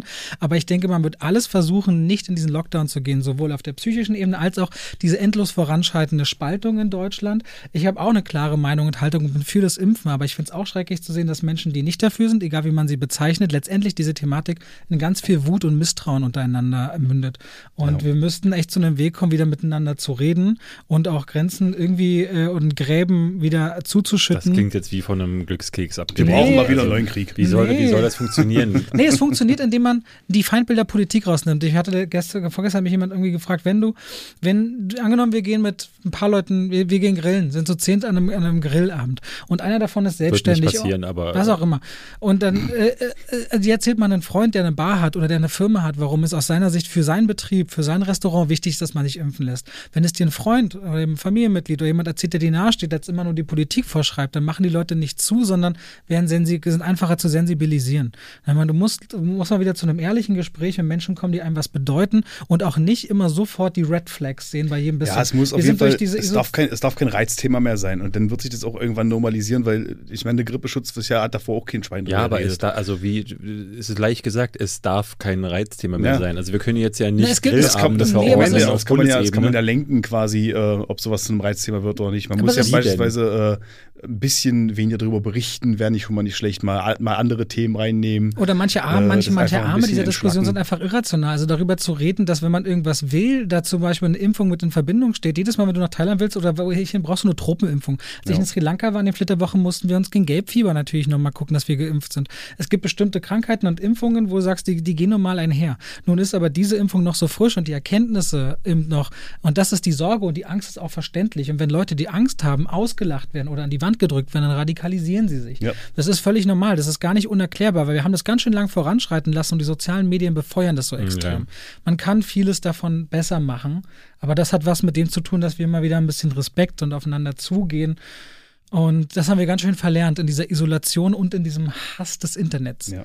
Wobei ich dem Internet Ähm, Ich war vielleicht jetzt auch wieder Glückskekse, aber du, ich glaube da dran. Ich gebe dem Internet nur eine. Teilschuld. Das Problem ist halt auch, dass etablierte Medien daran, da, man, da mitmachen Absolut. und äh, dass diese Medien halt ein Vertrauen genießen und das missbrauchen. So. Ich kann ja nicht einen Welt, ich habe neulich einen Weltbeitrag äh, mir angeschaut. Äh, Aber die Da Welt reden ist die- doch jetzt, äh, Genau. die Welt gehört doch zur Welt ist Springer. Springerpresse. ja, aber Springer. Welt ist, Welt ist auf YouTube, drittgrößte geklickte Nachrichten. Äh, ja, aber es ist halt Springer. Dings und die Leute wissen nicht, dass das Springer ist und die, die Leute unterscheiden auch zwischen Bild und Welt. Die Welt wird Aber immer noch für, für, für seriöse Nachrichten gehalten, das darf man nicht vergessen. Aber das ist eine Frage Und der pass auf, Medienkompetenz. Genau, ne? das ist eine Frage der Medienkompetenz, aber die, wenn wir das fast jetzt aufmachen, denn das haben wir, da haben wir die Y-Variante. Äh, da bringen die, da bringen die 10 Minuten Beitrag darüber, wie, dass jetzt die Delta-Variante kommt und am Ende sagt die Moderatorin, aber lassen Sie uns doch nicht ständig über die äh, Varianten reden, da äh, machen wir ja immer wieder weiter. So, wie unsinnig ist das, über diese Varianten zu reden? Und dann sagt der Experte, ja, ist unsinnig. Ja, Sie sagen im Prinzip am Ende dieser 10 Minuten, diese ganze 10 Minuten Beitrag war absolut unsinnig und verunsichert die Leute.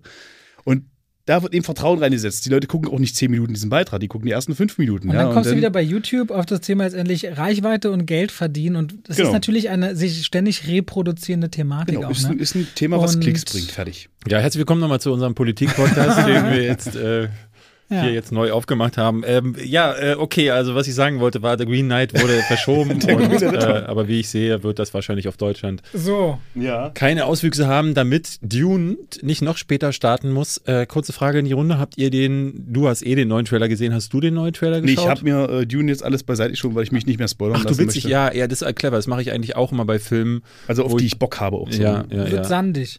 Ich denke mal auch. ja. Also bei Suicide Squad ist es ja zum Beispiel so, The Suicide Squad. bei The Suicide Squad ist es ja so, dass der äh, Oder The Suicide Squad.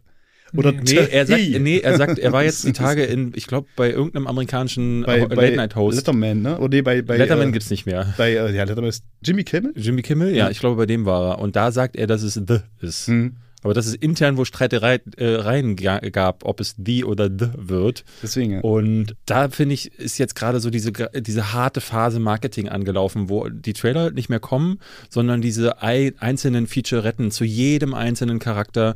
Dann gibt's Flula Borg gibt sch- schon wieder irgendwelche Interviews. Also, und jetzt ist der Punkt für mich gekommen, wo ich nichts mehr gucke, weil ich merke, jetzt Hm. wird nur noch gespoilert. Weil ich hatte neulich noch mal so eine Featurette über diesen King Shark gesehen, der von Sylvester Stallone gesprochen wird. Und da dachte ich schon, nee, das ist mir viel zu viel. Da werden jetzt wahrscheinlich alle Szenen aus dem Film gekommen sein. Also musst ab irgendeinem Punkt musst du entscheiden, nicht mehr weiter zu gucken. Mhm. Bei Dune muss ich aber sagen, der zweite Trailer, den hätte ich mir auch gern gespart, weil der hat mich nicht so abgeholt wie der erste. Der Dreieinhalb Minuten. dreieinhalb Minuten ist viel zu viel und es war leider viel zu viel Action drin. Mhm. Ich habe keine, kein, irgendwie kein Gefühl für den Film so richtig bekommen, außer dass es kracht. Ähm, da war der erste aber irgendwie insofern stimmungsvoller, dass ich dachte so, oh ja, das geht in die richtige Richtung. Ja, du wirst wahrscheinlich dabei- wieder alle Action-Szenen gesehen haben, die im Film drin Bei sind. Denis Villeneuve mache ich mir ehrlich gesagt keine Sorgen, dass der Stimmung kann und dass der Action kann und ein gutes Gespür für ein Feeling hat, dass er zwei Teile draus macht und der, will, er dreht ja auch alles, was geht in Camera. Also die haben sich ja wahnsinnig Mühe gegeben, alles Material in die Wüste nach, ich glaube Jordanien oder so, zu, zu, warum schmunzelst du denn jetzt? Ich habe gerade an den Wüstenwurm gedacht, der sich so der riesige und dachte, wie hat er den, den, den Erdwurm wohl? Alles, was geht, hat da in Camera gedreht. Und der geht da echt die Extrameile. Da mache ich mir überhaupt keine Sorgen. Und ich meinte zu David nach diesem Trailer, ich kann seine Sorge verstehen, aber ich glaube, die Studios sehen gerade eine zusätzliche Aufgabe, nicht die zu überzeugen, die dieses Buch mögen oder interessiert sind an Dune, sondern die Leute, den Leuten auch zu zeigen, warum man ins Kino muss, wegen dieser. Das, Ja. Vielleicht sogar wird das ein Epos dieser Aber du großen hast, sagst gerade, das soll ein Zweiteiler werden? ja, wusstest du nicht? Nee. Ich wusste es auch Weil der lange erste nicht. wird Das halt war die- einfach floppen. Kann Das ich- war die, Forder das war die Forderung von ihm. Wie Er- alle Denis Villeneuve der- Filme, die, oder? nee, die sind nicht alle gefloppt. Also, also Harry und Arrival sind doch keine Flops. Blade Runner ist halt die Flop. Ja das gut, ist halt mega trotzdem. Meisterwerk. Ja klar, aber halt, aber die dreht doch keinen zweiten Teil, wenn der Ja, erste aber verkackt. trotzdem sagt man noch, welche die gefloppt sind. Da wird es nämlich schon Ja, schwer. die anderen kosten ja auch nichts. Aber der, der große Sci-Fi-Blockbuster von ihm war ja Blade Runner 2049 und der ist ja finanziell nun mal leider. Ja, gut, aber das kann man dem nicht verübeln. Also erstmal Also ist der Film ist Ur- super. Der Ich möchte nicht sagen, ist der ja Film damals auch ist, ne, gefloppt. aber- Aber ich glaube, Blade Runner war nur eine Enttäuschung. Ähm, er war kein, kein Flop. Ich glaube, der hat nur nicht so viel eingespielt, weil sie sich so. erhofft hatten. Und ich glaube, der hat auch on, on Demand hat er noch und auf DVD hat er Blu-ray äh, viel, viel reingeholt. Es würde, würde mich wundern, wenn das ein totaler Flop gewesen wäre. Aber er war A, ein Kritikerliebling. Ja, das sowieso. War er hat Film. gekostet 150 Gefällt mir Millionen. besser als das Original. hat 260 Millionen Ja, eingespielt. das ist nicht so geil. Nee. Aber. Ist nicht geil. Ich, ich, ich sage ja nicht, im ich sage ja nicht, dass der Film schlecht war. Ich sage bloß, ich habe jetzt schon Angst, wenn sie sagen, die machen einen Zweiteiler draus, dass der erste ich nicht glaube, so der gut hier läuft. hat einen deutlich größeren Hype. Ich glaube auch. Der ähm, Cast ist auch. Sieht auch gut aus. ja, hey, Batista. Ja, und äh, wenn du überlegst, ich, ich habe das Gefühl, es ist auch der erste richtig große Blockbuster, der dieses Jahr kommt. Weil wenn du dir anschaust, ähm, du hast jetzt mit Suicide Squad natürlich Mhm. ein Ensemble-Ding und du hattest mit Fast and the Furious so ein Ding, aber das ist der erste große Effektknaller mit Komm, fremden Godzilla Welten. Ja, Kong vs. Godzilla ist aber ja schon durch äh, HBO Max irgendwie durchgereicht worden und Mhm. da habe ich, da, da fehlt diese, diese Schlagkraft. Ich meine, klar, äh, Dune soll ja auch auf HBO Max ähm, Mhm. Parallel released werden, was immer noch eine absolute idiotische Entscheidung ist, wie ich finde. Aber äh, und das ist, glaube ich, das ist noch das Einzige, wo ich von mitgehen würde, dass die sich vielleicht kannibalisieren. Mhm. Äh, Dune sowas wird in Venedig dann Premiere feiern. ja? Äh, Dune, The Last Duel, den ich auch interessant finde, wie er aussieht im Trailer, und äh, Last Night in Soho, also schon mal drei, Warum sind wir nicht in Filme. Venedig? Das stinkt. Robert. weil wir nur Kreuzfahrt, weil, weil wir nur mit Kreuzfahrtschiffen kommen werden und die dürfen nicht mehr anlegen. Oh Mann. Mann, ey. Ich denke, du bist so bekannt und gut vernetzt, Robert. Warum machst du nicht mal irgendwas, was Sinn ergibt? Warum, machst du Warum? nicht mal irgendetwas? Apropos, apropos, apropos Dinge, die Sinn ergeben. Wir reden jetzt über Old. Komm. Ja, ähm, der Film, was am besten an ihm ist, finde ich, ist das Plakat. Nee, das, selbst das finde ich Müll. Das finde ich ganz cool mit dem alten Bein und dem ju- jungen Bein am Strand mit nee, dem das ist Wasser. einfach scheiße. Schönes Blau von dem Wasser auch. Weißt du, wovon wir reden? Nein. Ja, M. Night Shyamalan, einer unserer, Ah, ja, aller, doch, ja. ne, einer unserer gesehen. Lieblingsregisseure. Äh, Bei mir ja tatsächlich mal gewesen. Six Sense, äh, dann Unbreakable, einer meiner Lieblingsfilme. Science auch noch sehr gut gewesen. Mhm. Selbst The Village konnte ich was abgewinnen. Äh, gewinnen. Dann kam Lady in the Water und ich dachte so, hm, ich möchte auch mich unter Wasser verstecken. und dann war, glaube ich, schon als nächstes The Happening, oder? Oder war Last Airbender vorher? Nee, Happening oder Airbender, glaube ich. So, dann After Earth. Das war wirklich übel. Das also war- After Earth war, Da war, ja mein, war ja mein ja, Tiefpunkt. da war die Karriere dann zu Ende. Ja. Und dann hieß es, äh, Also er wenn du als Regisseur schon nicht mehr genannt wirst. Genau. äh, dann ist er ist zurück. vorbei. Er war er zurück mit The Wizard, ein Film, ähm, wo es, ich habe hier mal eine Geschichte erzählt, ne, den, den fand ich so mies, dass ich dann bei Universal äh, negativ aufgefallen bin, weil ich da auch das Gefühl hatte, so, mm, Home Invasion, aber es war ja nicht mal Home Invasion, es war so Gruselkram mit bei Omi und Opi und Mhm. Also das war, ich bin mein- mit dem Film durch Deutschland getourt, mit der Social Movie Tour. Hab den Hattest du sechs dabei auch Tage eine hintereinander Windel jeden im, Tag im Gesicht? kam super an mein ihr fandet Publikum. den ja auch alle gut, Der ne? kam super an mein Publikum. Wir hatten Spaß tatsächlich. Also das war auch, das auch so ein, ja, der hat mich auch unterhalten, aber auf eine sehr, sehr äh, Ja, aber das ist auch gerade auch wenn du, der, wenn du M. Night Shyamalan auf dem Plakat siehst, dann erwartest du nicht irgendwie so einen DTV-Horror-Look. Dann kam Split. Das war dann auch wieder sehr gehypter Film tatsächlich. Fand ich leider auch nicht so dolle. Dann kam der sehr enttäuschende Glass. Genau. Und jetzt Old. Und jetzt haben wir mit Olden Film, den ich ungefähr zwischen, also wenn, wenn so das, das Dreiecks, äh, das, das Bermuda-Dreieck des Teufels äh, aus After Earth, The Happening und Lady in the Water, da, ich, da, da im Zentrum sehe ich Old. Das ist ein Film, wo ich wirklich hinterher sogar wütend rausgekommen bin. Wir wurden hinterher gefragt, ey Leute, sagt mal ganz kurz, wir sollen mal einen Daumen hoch geben oder runter. Und ich, ich, ich meinte so, ich habe nicht genügend Daumen, um die alle nach unten zu zeigen. Was für eine übelste Grütze. Also wirklich einer der schlechtesten Filme, die ja dieses Jahr kam. Ich fand den, äh, ich fand das Schauspiel nicht gut.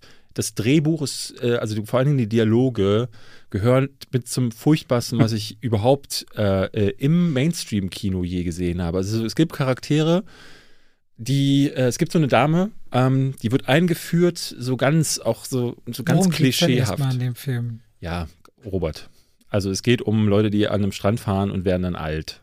Hm. Das sagt der Trailer schon, das sagt auch der Name schon. Ich will trotzdem auch die Hörer und Hörerinnen abholen, die vielleicht sagen, okay, wa- wa- was, wa- was geht's in dem Film? Wir machen das für gewöhnlich immer. und Habt ihr bei heute ein Blood bisschen Red Sky auch nicht gemacht. Genau, deswegen sage ich ja, lass uns mal bei dem Film es wieder machen, Also weil wir Blood machen Red sonst haben es heute ein bisschen.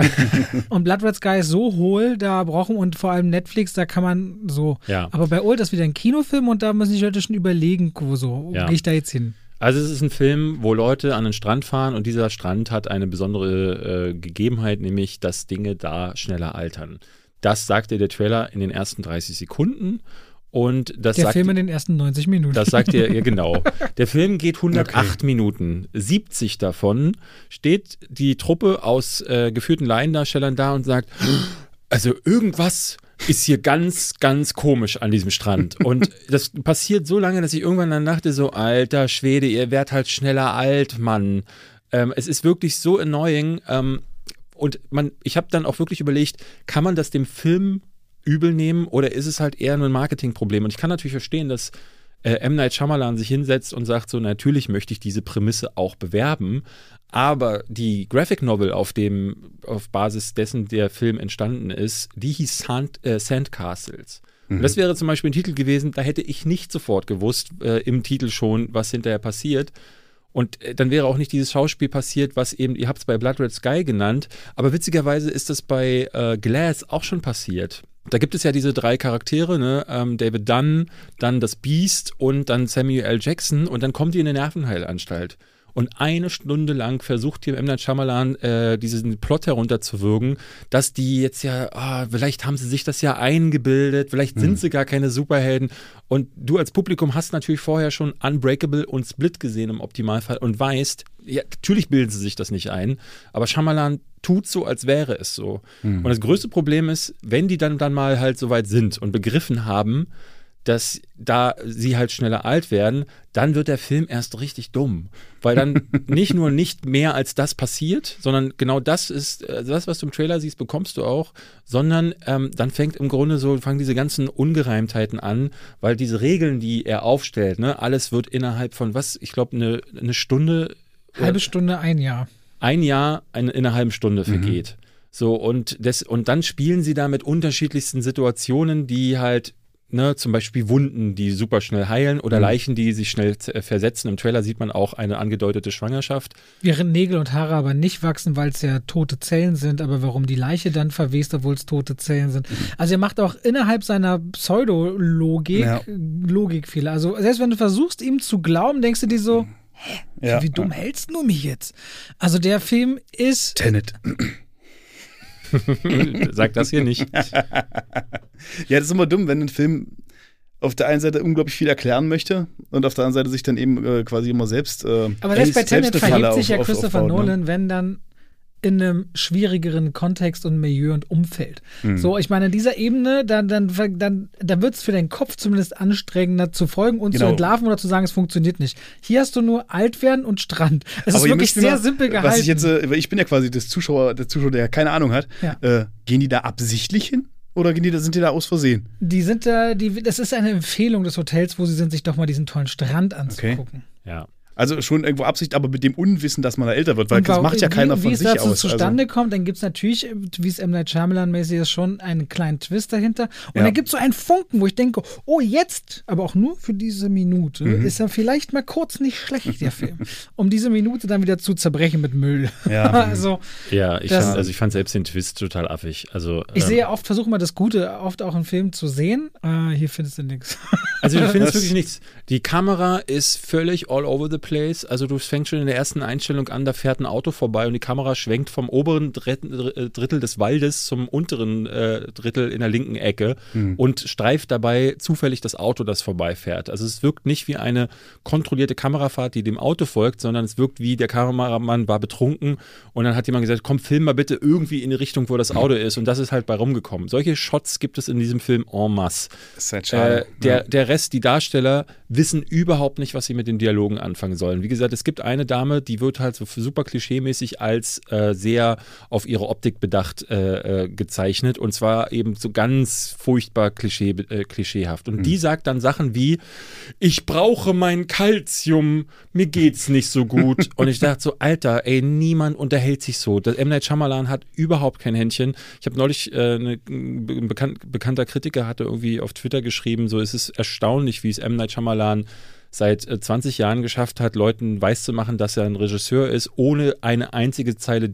äh, Dialog schreiben zu können, Ja. die man ihm abnimmt. Und das finde ich bei manchen Filmen bei ihm gelungener. Ne, Er hat ja einige gute, aber äh, ne, The Happening ist ja ein legendäres Beispiel, wie beschissen die Dialoge sein können. Und ja, weil er kann, sein, er kann sein Schauspiel auch einfach nicht äh, directen, das geht gar nicht. Ey, Also, die sagen hier Sachen und es passieren Situationen und alles ist furchtbar unglaubwürdig. Also äh, es passiert was mit Figur A, Figur B steht daneben und sagt, oh Mann, äh, nicht so gut. Äh, Dann kommt die nächste Szene, da hat Figur B schon wieder vergessen, dass mit Figur A die Sache passiert ist, weil äh, die Aufmerksamkeitsspanne ja auch gar nicht gehalten werden kann, weil alles in so einem krassen Tempo auch Die passieren grätschen sich auch ständig rein. Also dadurch, dass es so viele Charaktere am Ende sind an dem Strand und die Zeit vergeht und alle im Laufe dieser Zeit Entwicklungen durchmachen und die sich aber so gegenseitig quasi, ich will eben da nicht spoilern an der Stelle, aber inter, ineinander agieren und dadurch auch auswirken, merkst du richtig, das wäre, wenn überhaupt, sowas wie eine Miniserie gewesen, weil das einfach so durcheinander geht, dann hättest du lieber sagen müssen, mach daraus sowas wie 24 und mach daraus eine Echtzeitnummer meinetwegen, wo die am Strand was erleben, entdecken stecken, dann wird das so ein Survival-Ding und in jeder Folge werden die zwei Jahre älter. Das machst du dann zehn Folgen und am Ende hast du Figuren, die 20 Jahre älter sind als am Anfang. Das wäre vielleicht ein Konzept. So, Es aber ist wie so, die schlechtesten Folgen von Lost Ja, zusammengenommen. so klingt es alles gerade. Ne? Aber es ist halt mega traurig so. Ich meine, gut, dann kann er seine Schauspieler eben nicht ganz gut anweisen. Ist nicht der beste Actor, Director, ist vielleicht nicht der beste Figurenzeichner. Hat sich aber dafür selbst besetzt. Es Ja, könnte ja. sich halt, er könnte sich halt dann aber- durch den Plot raus. das- und es ist nicht mal mehr ein Cameo-Auftritt. Wenn selbst der Plot nicht mehr gut ist, so, dann ist es natürlich traurig. Ich habe so ein bisschen gehofft mit Visit, dass sich der Mann so ein bisschen rehabilitiert, weil er ist ja vorher immer größer geworden, was so seine Filme anging. Und das konnte er noch weniger, fand ich. Happening und äh, äh, wie heißt es, After Earth? Habt ihr war einfach The zu Servant groß. denn gesehen, die Ja. Serie? Ich habe die nicht weiter geguckt. Ich fand, ich fand, also ich habe The Servant, meine Na, auf jeden Fall habe ich ein bisschen gehofft, dass er mit diesen kleinen B-Movies sich wieder fängt und einfach gute Stories hat. Und dann im kleinen Rahmen für wenig Geld gute Stories präsentiert. Aber so wie ich das jetzt anhört, es scheint es ja eher so nicht mehr die Story zu funktionieren. Und das ist dann natürlich doof. Servant fand ich tatsächlich ganz furchtbar, habe ich abgebrochen in der Mitte. Ähm, da, Das ist ja auch eine Serie von ihm. genau, Ja, nee. fand ich ganz schrecklich. Meine Frau liebt es, ich fand es furchtbar und sie kann nicht fassen, dass ich es furchtbar finde. Und dann habe ich es ihr so aber malig ich fand geredet, auch Fast and Furious 9 nicht schlecht. so Das nehme ich. muss ich jetzt mal leider. Ehrlich gesagt, auch ein wenn ich sie- Trennungsgrund. sie- Auch wenn ich sie mag, muss ich ihr das mal entgegenhalten an der Stelle. Ja, also ich meine, ich, ich habe da gar keine guten Worte für übrig. Ich glaube, da bin ich natürlich auch so ein bisschen vorbelastet, weil mich der Mann einfach mittlerweile ärgert. Also es nervt mich, mit für was für einem Selbstverständnis M. Night Shyamalan immer wieder auftritt. Äh, Man hört hinter den Kulissen auch von dir Geschichten über den Mann, die den nicht in einem best guten Licht zeigen. Nicht von mir speziell explizit. über Nee, dich. Aber äh, auch nicht über mich. am das klingt Rande- alles falsch. Robert In der Hofmann hat gesagt, Peripherie, in der Peripherie Sachen. So. Hm. So. Und da, ich, ich weiß nicht, ich, ich finde es einfach, äh, der hat ein Selbstverständnis, mit dem er seine Sachen präsentiert. Und die werden gefühlt immer mieser. Also das ist, äh, er hat sich für mich mit keinem Film rehabilitiert. Alles, was nach The Village kam, war für mich höchstens okay, aber eigentlich überwiegend scheiße. Und das hier ist wieder so richtig schön schlecht. Und das ist einfach der, es ist, fühlt sich an, als hätte irgendjemand nach Science gesagt, okay, Leute, wir landen jetzt auf dem Planeten Erde und entführen den ersten Typen, der über uns über den Weg läuft. Und dann stand da halt zufällig M. Night Shyamalan rum und dann haben die Aliens gesagt, okay, was machen wir? Wir Das- gründen Blumhouse und kaufen merken, den ein. Das merken die doch. Lass einfach einen Roboter dahinstellen. Und der Roboter, dem ist leider die Regisseursroutine kaputt gegangen zwischendrin, weshalb er jetzt so tut. Er, er versucht zu kopieren, was richtig gute Regisseure machen würden, Mhm. aber er kriegt es nicht hin, weil es halt einfach nur Retorte ist. Und wow, ist das ein Shit. Also ich fand das richtig mies. Und ich dachte mir die ganze Zeit, wie, was hat wohl die diese Comicvorlage gemacht und äh, ich habe da mal recherchiert, völlig anderes Ende, viel besseres auch, wie ich finde, viel konsequenter und ähm, ganz viele Sachen, die im Film vorkommen, sind da passieren so gar nicht. Also man kann höchstens sagen, deswegen hat es wahrscheinlich umbenannt, sagen, dass es für ihn so eine Inspiration oder Vorlage gewesen ist. Aber er ist ziemlich bankable. So jetzt, wo ich das mal so sehe. The Visit 5 Millionen gekostet, 98 Millionen eingespielt. Mhm. Split 9 Millionen gekostet, 280 Millionen eingespielt. Mhm. Glass 20 Millionen gekostet, 250 Millionen eingespielt. Das ist halt der Grund, warum Blumhouse den Mann eingekauft hat. Das ist After genau Earth Business. 130 Millionen kostet 250. Aber richtig geil, was ich nicht verstehe, sein allererster Film, Wide Awake, hat 6 Millionen gekostet und nur 300.000 eingespielt. Eigentlich hätte da direkt. Schluss sein müssen. Stattdessen gab man ihnen 40 Millionen für The Sixth Sense. Ja. Ja, Ja. schauen wir mal. Ich glaube, das Auf und Ab mit M. Night Shyamalan wird weitergehen, weil ähm, solange man ihm nicht zu viel Geld in die Hand gibt, der immer für eine Überraschung gut ist, anscheinend den Einsatz zu verzehnfachen. Und solange das so ist, muss er nur Ja. zwei aus zehn liefern oder Das ist der drei. einzige Grund. Muss man leider mal sagen. Das ist eine ganz einfache Rechenschieberei, die Studios da tätigen können. Es wird Ich- nicht das Ende von ihm sein. Dann. Ich finde es halt super schade, weil der, wie gesagt, der Mann richtig gut war. Mir tun auch die Schauspieler leid. Also ich finde zum Beispiel so Leute wie Alex Wolff, Thomason McKenzie, äh, auch äh, ich habe Rufus Sewell zum Beispiel sehr gerne mal wieder gesehen. Äh, den habe ich ewig nicht mehr im Kino gesehen, der den Arzt spielte. Ja. Und aber das war dann doch wieder so Typecasting, wo man schon am Anfang Mhm. des Films erahnen kann, wo sich die Figuren hin, hin entwickeln. Also alles war so furchtbar mutlos. Die Schauspieler haben natürlich jetzt keine großen Namen, aber sie tun sich keinen Gefallen meiner Ansicht damit, weil sie müssen mit Dialogen jonglieren. Da hättest du dann halt auch, was weiß ich, Michael Fassbender hinstellen können. Auch der kann mit solchen Dialogen nichts anfangen. Das ist wie zu sagen, Hayden Christ- Christensen ist ein schlechter Schauspieler, weil er halt das furchtbare Zeug, was ihm George Lucas in Episode 2 in den Mund gelegt hat, irgendwie runterbringen musste. Und wenn du mal guckst, immer in, in Dramen war der ja auch ziemlich gut. Deswegen ist ist es halt mal wahnsinnig sagen, ja. furchtbar, was, was da. Äh, Aber mit- guck, guck dir an, wer bei Uwe Boll alles mitgespielt hat in der, in der Sommerpause, ne? Also, da war ja auch jeder dabei. ja, Äh, ich meine, ich würde jetzt M. Night noch nicht auf die Sta äh, Stufe von. na, Okay, Henry, das hast du gesagt. Dann kommen wir mal von Old. Äh, was haben wir denn noch?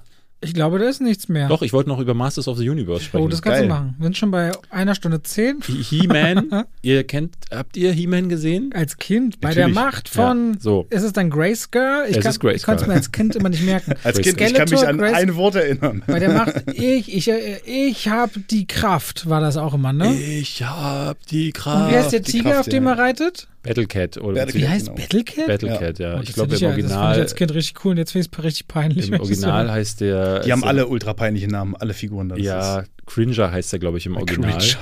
ist ja, ist Ich, ja also ich muss sagen, ich habe früher habe ich das gemocht, äh, aber eher so, weil ich so Figuren wie Skeletor mochte, ähm, fand dann aber so Weiterentwicklungen wie zum Beispiel die Thundercats viel spannender. Ich finde, gerade wenn man Kannst sich du nochmal den Song singen? Thunder, Thunder, Thundercats, wow. so, ähm, und ich habe irgendwie das Gefühl, dass, ähm, ja, als ich es jetzt guckte, dachte ich in der ersten Folge so, uiuiui, das ist ja genau wie damals. Also dann kommt dann äh, Moosmann rein mit Meermann, einem Fischmenschen, der im Meer wohnt, und dann bedrohen sie He-Man, der halt auch wirklich so affig aussieht. Das kann man gar nicht anders sagen. Also jetzt durch, nicht mehr durch die Kinderbrille durch, sondern Ja. als Erwachsener sieht das halt, ist das halt wirklich ganz schwer zu ertragen. Und Kevin Smith hat das tatsächlich geschrieben. Der Mann, äh, der Dogma gemacht hat äh, und eigentlich ne, sich als super äh, Comic-Nerd auch so äh, immer ausgezeichnet hat, der hat gesagt, das ist jetzt sein He-Man für von Erwachsenen für Erwachsene geschrieben. Das hat er gesagt. Das hat er so Erwachsene, gesagt. Ja. Mhm. Von Mhm. Erwachsenen für Erwachsene geschrieben. Mhm. Und es ist halt Kindergarten. Es ist halt Meermann und äh, Moosmann kämpfen dann gegen Skeletor und He-Man. Und es gibt dann einen, in der ersten Folge am Ende tatsächlich einen krassen Twist, der die äh, Serie auf einen anderen Pfad bringt. Ähm, ich weiß nicht, ob ich den genau verraten kann, aber er ist insofern weird, weil He-Man und Skeletor erstmal in den Hintergrund treten, was total absurd ist, weil die Serie ja, Ja. He-Man oder beziehungsweise Masters of the Universe heißt sie ja. Sie heißt ja nicht He-Man. Geiler Film übrigens. Äh, geis, geiler Film. Davon hätte eigentlich hätten sie das Budget lieber da reinstecken sollen. Ich und dann wurde das eben in den nachfolgenden Teilen wurde das so eine so eine weirde Geschichte, wo sich so die Karten neu gemischt haben, wo äh, die Allianzen so ein bisschen aufgebrochen sind und böse und gute Mhm. Charaktere sich vermischt haben. Und das war zumindest ein interessanter Ansatz, aber ich dachte dann auch irgendwie die ganze Zeit, es ist halt trotzdem noch Sam Samstagmorgen-Cartoon, also wo da jetzt was für Erwachsene ist, habe ich nicht ganz verstanden. Und muss gestehen, ich habe dann, es ist, die erste Staffel sind nur fünf Folgen, es soll wohl eine zweite Staffel relativ zeitnah nachkommen, aber die werde ich nicht mehr gucken, weil ich muss, also da kann ich mir auch die Turtles von 1989 Ja, anschauen. krass, weil die Brand ist ja schon Hm. ziemlich groß. Ne? Und das ist der Punkt, wo ich mir mal sage, wo bleibt Captain Planet? Ja, Wo bleibt er? ja. Ich will Captain Planet. Ja, es gibt äh, eine ganze Reihe von Captain Planet äh, Spoofs äh, mit Don Cheadle auf äh, äh, Funny or Die. Musst du dir mal angucken, da wird er zum Killer. Da fängt er dann an, die Leute so in Bäume zu verwandeln, weil er keinen Bock mehr hat, äh, die Pollution sich Aber Captain anzugucken. Planet hat doch eigentlich immer alles in die Sonne geworfen, oder? Äh, Im Prinzip war das die Lösung für alles bei ihm, oder? Alles in die Sonne werfen. In die Sonne. Weiß ich nicht. In die Sonne werfen, da erinnere ich, muss ich mich an Superman 4 erinnern mit Nuklearmann. Ah, wir sollten unbedingt mal über Canon-Filme Der fehlt reden. auf jeden Fall bei He-Man. Kann man sich angucken ähm, und ist, glaube ich, für so einen Nostalgietrip auch gut zu gebrauchen. Aber ich bin mit der falschen Erwartungshaltung rangegangen. Äh, Kevin Smith hat mir erzählt, er hat mich angesprochen Hm. und dann gucke ich das und sehe das, hm, nee, ist doch eher für meinen kleinen Neffen, der sechs Jahre oder sieben Jahre alt ist. Ich habe das Gefühl, äh, meine Erwartungshaltung mittlerweile ist, diese ganzen Sachen würden nicht existieren, wenn sie nicht irgendeinen namhaften Regisseur rankriegen würden, der dafür, äh, der da seinen Traum umsetzt. Es Ja, ist also, das ist halt wie, wie ist der, wir haben ja vorhin drüber geredet, Army of the Dead. Wäre, glaube ich, nie entstanden, hätte man sich nicht, ja, hätte, Äh, man, hätte nein. man sich nicht äh, Nicht äh, Snyder. Snyder, auf, aufs, äh, aufs Tableau schreiben können und bei dem jetzt genau das gleiche. Habt ihr den Trailer zu Army of Thieves gesehen? Kam gestern Ah, raus. Echt jetzt? Der, Nicht Ah, das ist das, was Dings produziert, die Serie, ne? nee, es ist ein, The- ein Prequel quasi von und mit, Ge- mit- äh, Matthias Schweighöfer. Ja, genau. sieht äh, also wirklich kacke aus, kann Ja, man gar nicht anders ja, sagen. Das klang auch so alles. Ähm, Freue ich mich nicht drauf. Es ist spannend, wenn die Mhm. Kinos wieder aufmachen und die Kinofilme kommen, was bleibt dann noch auf den äh, Streaming-Plattformen? Übrigens hat es gefragt, ob Jungle Cruise, glaube ich, letztens mich gefragt, Mhm. ob der auch auf Disney Plus landet. Ich habe mich gehört, der kommt einen Tag später mit VIP-Zugang Ja? noch raus, ja. Echt? Kannst du Freitag, also wenn der Podcast rauskommt, morgen Mhm. dir bestimmt wieder für knapp 22 Euro auch auf Disney Plus holen. Äh, nee, da gehe ich, lieber ins, ich Ah, nee. lieber ins Kino. Ähm, ja, ich wollte, ich wollte euch eigentlich noch was zu Jolt erzählen, aber das hebe ich mir für nächste Woche auf, sonst sind Mhm. wir einfach zu lang. Das ist äh, äh, so eine mit Kate Beckinsale so eine Mischung aus. Ich hatte viel John Wick gelesen, aber es ist eigentlich eher Crank. Äh, aber Oh, jetzt bin ich aber interessiert. Ja, jetzt, gerade gingen meine Ohren auch hoch. Jetzt ja, bin ich ja, interessiert. nee, ihr seid, ihr seid Quatschnasen, weil der erste Crank ist eigentlich nicht so geil. Doch, ist cool. Ich denke auch immer an den zweiten, ehrlich gesagt. Der zweite ist noch schlimmer. Ja, der zweite ist super. Nein, Weißt du, Mann. der zweite ist entstanden, die haben sich, glaube ich, irgendwo in einem Haus eingeschlossen, habe ich mal gelesen, und haben sich für eine Woche lang einfach mit Drogen und Whisky zugeballert. ja, so sieht das und nämlich dann aus. war das Drehbuch fertig. Finde ich super. ähm, und äh, das hier, da ist die Prämisse. Kannst du dann sogar als, als, als Spesen absetzen. Ja, natürlich. Äh, Sie, äh, hier ist die Prämisse, sie hat eine Krankheit, die dafür sorgt, dass sie halt sofort snappt. Sprich, sie, du brauchst sie nur doof von der Seite anmachen und sie bricht den Leuten das Genick. Also sie hat so eine Impulskontrollstörung Mhm. und die kann sie nur unter Kontrolle bringen, indem sie sich so Stromschläge gibt. Und das, das ist im Grunde Crank in umgekehrt. Aber also, also wirklich ganz, ganz weirder Shit schon wieder. Also ich weiß auch nicht. Ich, hast du mir noch mehr Bock gemacht? Das tut mir leid, Ja, aber es ey, klingt Jay, immer noch geil. er fängt an, dass sie auf ein Date mit Jay Courtney geht und das ist, die beiden haben ungefähr so viel Chemie wie, wie äh, so, so ein gleichnamiger, äh, so gleichnamige Pole von Magneten. Die stoßen sich eigentlich ab, aber sollen halt ein Liebespaar spielen und funktioniert halt irgendwie nicht. Und dann beginnt die Geschichte erst darüber und es will so John Wick und Crank sein, Hm. aber es ist von beidem nicht mal die Hälfte und irgendwie dachte ich so, Mann, was ist mit Kate Beckinsale geworden? Alles, was in diesem Film passiert, ist so fake wie ihre Perücke und ihre Gesichtszüge mittlerweile. Die sieht halt einfach nicht mehr, die ist von der Frau. Ja. Diese, diese Folge ist echt negativ aufgeladen. Wir müssen mal wieder. Es tut wir brauchen gute Filme. Es es, ist, leid, es gute liegt Filme. aber auch wirklich momentan an Es der Situation. Man hat gute wirklich Filme. ich hoffe wirklich, für nächste Woche können wir euch über Suicide Squad erzählen. Jungle Cruise hört man tatsächlich auch, dass er besser sein soll. Aber ich Du habe hast auch dann nebenan gesehen. Ja, ich habe aber mich durch Netflix irgendwie äh, äh, durch meinen Letterbox mal durchgeklickt, weil die Leute auch schon sich beschweren und sagen, ey, wann guckst du endlich mal wieder einen Film, der gut ist? Und ich denke mir, ja, äh, Würde ich wann ja. gucke Mhm. ich endlich mal wieder einen Film, Hast du der den gut Trailer ist? zu Abseits des Lebens gesehen?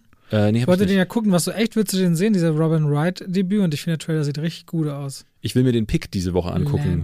Der Von Nick Nicolas Cage, Cage. ne? Der ist Der ja ganz soll weit richtig oben im gut sein. IMDb-Ranking Mhm, der soll sehr tatsächlich. Wo, wo kriege ich den? Apple US, kannst du dir den anschauen. Pick. Ich glaube, ja. Ich habe äh, auf jeden Fall, die gucken wir beide Red Letter Media und die haben diesen Film verglichen mit, also von, von, von, von sich selbst aus, vom Impact her, wie, sie, wie ihnen gefallen hat, mit The Witch. Und das fand ich war schon eine Ansage. Ich, ich lese nur großartige Ja. Kritiken. Der Trailer war, so, äh, es geht darum, dass Nicolas Cage, ähm, dem wird sein, sein Lieblingsschwein gestohlen. Genau. Und es, im Trailer denkst du, ja, okay, Ja. ist halt ein Wo Nicolas erstmal Cage. Elephant. Ich habe im Trailer habe ich Nicolas Wo Cage, erstmal Elephant, ja. habe ich Nicolas Cage durch ein Treppenhaus sich prügeln sehen, quasi in, vor meinem geistigen Auge. in, einer, in, Und- einer, in einem One-Take. In Wo ist One-Take. mein Schwein? Wo ist mein Schwein?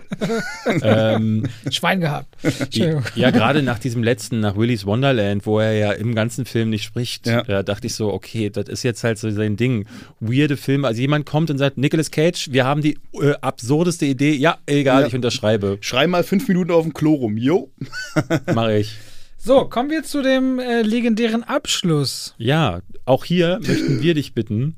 Ja. Weißt du, was Äh, auf dich wir haben immer die Top 5 am Ende. Ja, genau, die Top 5. So, hau raus. Ich wusste jetzt nicht genau, äh, was er von mir erwartet. Ein Äh, Thema. du hast doch den Und weil letzten- ich äh, das einzige Vorbereitungsfilm äh, Blood Red Sky gesehen habe, dachte ich mir, Top, wir gehen über Top 5 Vampirfilme oder. haben wir schon gemacht. Haben wir okay. Haben wir schon gemacht. Das ist natürlich ungünstig. Komm, wir können uns, wir, wir, wir können uns aber Warte mal, schnell... wir können die Top 5 Flugzeugfilme draus Oh machen. ja, okay. Äh, Flugzeugfilme, Filme, die im Flugzeug Die stattfinden, in- in einem zumindest Flugzeug 20 Prozent. die in einem, ja, mindestens 20 Catch me if you nee, can. nee, komm, nämlich wir, nee, komm, wir sagen Nee, komm, vorher, das das muss schon das Set sein. Unsinn. Das muss schon das Szenario Snakes Das on a muss das. Szenario sein. sein. Okay. Mein einziger Film ist jetzt weg. Ich sag Passagier, äh, wir haben hier schon äh, zwei geile genannt. Wir haben Delta Force 1 äh, Ja. und wir haben Passagier 57. Der mit Wesley Snipes, der im Grunde dieses Stück langsam Prinzip auf den Flieger Ist raufgeholt eine hat. Rakete ein Flugzeug? Mann, Robert, was ist denn jetzt schon wieder für eine dumme Frage? Wie, Sie heißt ja Rakete. das könnte ja. Oder, Warte redet, mal, oder, oder was meinst ist mein du, oder meinst du, Wohnzimmer? Eine Rakete du, ist ein Zeug, was fliegt. Also Jetzt- es ist ein Flugzeug. Nee, ist es nicht. Dann müssen wir die Dann Top ist 5 ja auch ein Fesselballon Raketen. ein Flugzeug. Ja. Ja, ist was, es wolltest, was wolltest du denn nennen? Äh, irgendein Apollo. Irgendein Apollo. Du wolltest, Na gut, wir reden über Flugzeugfilme. Nee, komm, also ihr wollt mich doch verarschen. Du willst doch nicht über Flugzeugfilme reden und sagst nein, ist Apollo doch, 13. Ist, nein, ist doch gut. Vor allem Nee, ist es noch nicht mal eine, Ra das ist eine Raumkapsel hauptsächlich. Ja. Also gute nicht mal Filme, eine die im Rakete. Flugzeug stammen, aber so gänzlich im Flugzeug. Damit natürlich ein bisschen schwer. Aber pass auf, äh, die Reise in einem verrückten Flugzeug, um mal eine Komödie Ja, zu machen. sehr Super gut, geil. cooler äh, Film. Stimmt. Äh, mir fiel gerade Turbulence ein, aber ich glaube, der war shit. Ja, ich glaube, der war nicht Ähm, gut. Ich mit will natürlich Ray Flight Liotta. sagen, aber Flight spielt fast überhaupt nicht in dem Flugzeug und Sully auch nicht. Aber sie haben sehr Stimmt. viel mit Flugzeug. Sully spielt im Würde ich Gericht aber, und im würde ich aber, Flugzeug. würde ich aber, also sowohl Flight als auch Sully würde ich gelten lassen, weil sie spielen ja überwiegend im Flugzeug oder sind. Dann können oder, wir Top Gun nehmen. Ja, okay, dann nehmen wir auf jeden Fall Top ja, Gun. Top Gun würde ich auch zählen. Wann kommt lassen. eigentlich Maverick? Dieses Jahr nicht mehr? Nein, weiß nicht? Genau. Ich habe keine Ahnung. Oh, also ich habe den noch auf keiner Liste jetzt gesehen. Aber eigentlich müssten sie den bringen. Vielleicht kommt er. Nee, ich habe gehört, ich glaube im no November sollte die Premiere hier stattfinden, wurde aber abgesagt auf dem Te äh, Flughafen Tempelhof. Oh. Hm. Weil äh, Tom Cruise halt irgendwie ganz dolle Angst hat vor Corona. Ist, ist ja auch am Set ausgerastet von irgendeinem Film. Zu Recht. Impossible. ja, klar, ich meine, wenn die Industrie halt da so darunter leidet, dann ist Ja. natürlich affig, dass dann zwei, drei- Leute das irgendwie dann Was nicht ist denn mit, mit Dunkirk? Ein, einer der drei Plotte ist ein Flieger. Ja, kann Nee. man. Würde ich aber tatsächlich, also in Bezug auf Flugzeuge, wenn man mal reale Flugzeuge fliegen sehen, ist Dunkirk schon ziemlich geil, weil da siehst du halt einfach mal Spitfire und Messerschmitt fliegen. Wann siehst du das heutzutage noch? Ja, als, als echte Flugzeuge, nicht CGI-Quatsch, so, ne? Aber in dem Fall sage ich Memphis Bell. Memphis Bell. Ja. Äh, Da bin ich im. eine B-17-Crew, die äh, irgendwo. Was hast du denn mit Flugzeugen? Ist das ich dein bin in Ding? Flugzeugen groß geworden, ja. Echt? Ja, Ja. Flugzeuge sind dein In Ding? Nee, nicht unbedingt mein Ding, aber ich bin in einer Fliegerfamilie groß geworden. Daher ist das irgendwie ein Thema, mit dem ich. Ah. ähm, Ich, also außerdem habe ich Vampire vorgeschlagen, nicht Flugzeuge. Es- ja, ich Ja, nicht. ich meine, es ist so absurd, so eine Liste zu machen und nicht Con Air zu erwähnen, Ja. der, Oh ja. äh, den, den ich auch heute immer noch sehr gerne gucke. Ich finde, das ist aus dieser Phase, wo Nicolas Cage plötzlich zum Actionhelden digitiert ist, sein bester gewesen. Also Mhm. ich bin mit Face Off nie so warm geworden und The Rock äh, ist, ist wirklich so, der hat so die, der geht bei diesem Balanceakt Ja. zwischen ganz furchtbar und irgendwie dann doch wieder ganz toll. Und ich glaube, wäre Sean Connery nicht drin, fände ich ihn wohl eher Wie heißt furchtbar. denn der Cage-Film, wo er da keinen keinen Silberlöffel im Mund nehmen darf, wo er diesen Gangster spielt? Was? Wo er mal Holzlöffel äh, und Holzgabel Es gibt braucht. zu viele Nick er spielt so Cage-Filme. einen krassen, äh, fiesen, bösen äh, Gangster. Kennst du Er nicht? spielt einen Gangster. Ja klar, und er kann kein, er kann kein Metallgeschirr in den Mund nehmen, Besteck und das, Geschirr. Das klingt so wie, äh, äh, nee, ich, ich, ich Also, kann mich wo gar er einen richtig fiesen Gangster spielt, da kenne ich eigentlich bloß äh, nur Face, Off, und da spielt er ja noch so, nicht mal den äh, Gangster. nee, hier Spiel Kiss mit der of Zeit. Death. Kiss, of of Death. Death. Ah, ja. da spielt er, glaube ich, den, wenn ich mich nicht irre. da, wo er diesen komischen äh, Stefan Raab-Bart hat. ja, Da ich sieht er ja. ganz, ja, mit, Schlossbad heißt das, glaube ich. äh, mit CSA Miami, der, Ja. äh, der Typ, der sich immer die Brille vom Kopf, vom Kopf zieht, spielt mit. Hor- Horatio? Horatio Kane, ja, aber ich weiß nicht, wie der. der Also Aviator ist natürlich auch viel mit Flugzeugen, muss man natürlich sagen. Stimmt, weil erste- seine eigene Geschichte Part. ist ja auch Flieger, ne? Das ist ja das, worum es äh, losgeht mit ihm. Wie heißt denn die Firma, die er ja gegründet hat? Äh, Da, da gab es dann noch einen Riesenskandal, die haben noch Waffen hergestellt und so weiter. Lockheed, Lockheed. der Lockheed-Skandal. Ja. Ja, ich wollte So. gerade das fliegende Auge, aber es ist ein Hubschrauber. Das macht keinen Sinn. Das Fliegen. War doch eine Serie. Wir hätten noch Nee, Planes, Nee, der das war Airwolf. War, war auch Carpenter, oder? Das fliegende Auge. Nee, das fliegende Auge war nicht geschrieben, Carpenter. oder? Das war mit Roy Scheider. der war da nicht, nicht beteiligt? Für die Kleinen gibt es dann noch Planes, der Ableger von Cars. Oh ja. Aber es gibt extrem wenig Flugzeugfilme, die fällt mir gerade nichts ein. Viele Naja, auch Angst gerade- haben vorm Fliegen, das ist kein gutes Es, Thema. Gerade gibt es einen, den ich äh, mir schon seit Monaten angucken will, aber ich habe also ich hab Angst ähm, mit, spielt jetzt auch in Tom and Jerry die Hauptrolle. Der Film heißt Shadow. Chloe Grace Moritz. Ja, genau. Hm. Äh, Shadow äh, in the Cloud oder Shadow of the Cloud oder so. Ähm, es ist ein Weltkriegsbomber tatsächlich. Mhm. Und sie ist an Bord, um irgendwas zu transportieren und dann greifen irgendwie Fluggremlins oder so an. Geil. Ich, also der Trailer sieht super weird aus und du liest so von den Kritiken von totaler Spaß bis hin zu absoluter äh, Schrott. Ähm, kann man sich bei äh, Amazon unter anderem für einen Fünfer, glaube ich, holen. Und ich, ich glaube, also was ich im Klingt Trailer sehe, gut. sieht nicht aus, als dass ich 5 Euro dafür ausgeben wollen würde. Ich Deswegen habe ich. dich zum Mittag eingeladen. Die 5 Euro waren eigentlich eh schon ausgegeben. Jetzt kannst du dir den Film gönnen.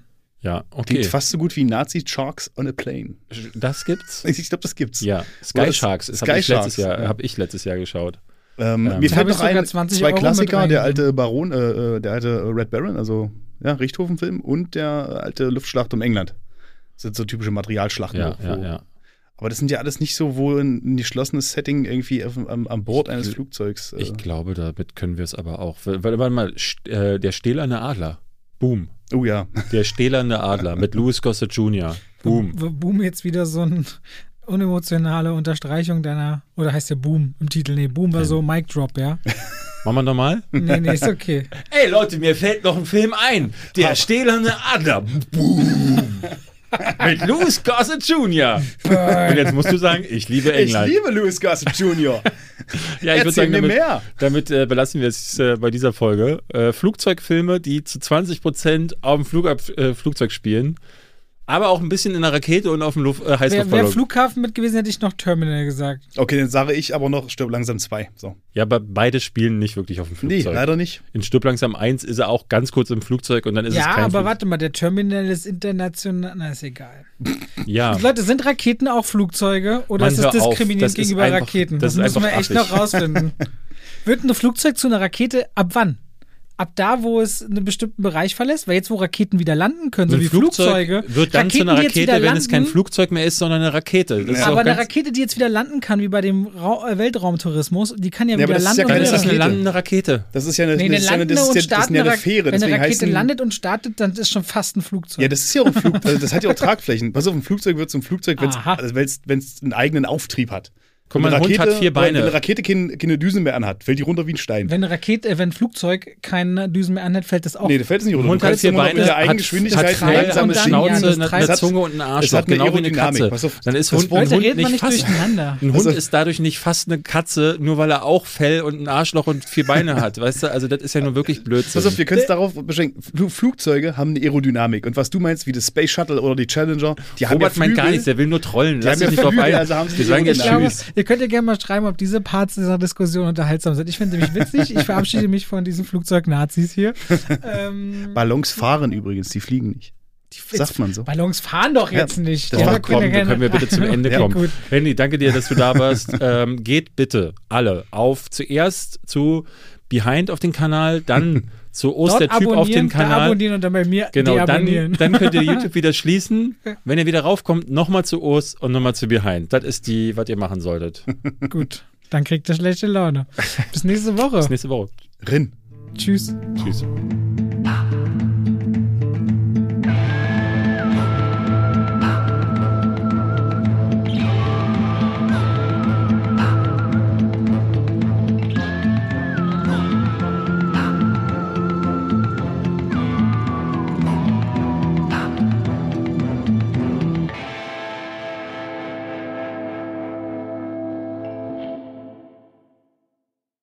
Und damit schalten wir rein in die Werbung. Ach, weißt du, was ich letztens dachte? Ich lief durchs Haus, David, und hab gesungen. Weißt du, was ich gesungen habe?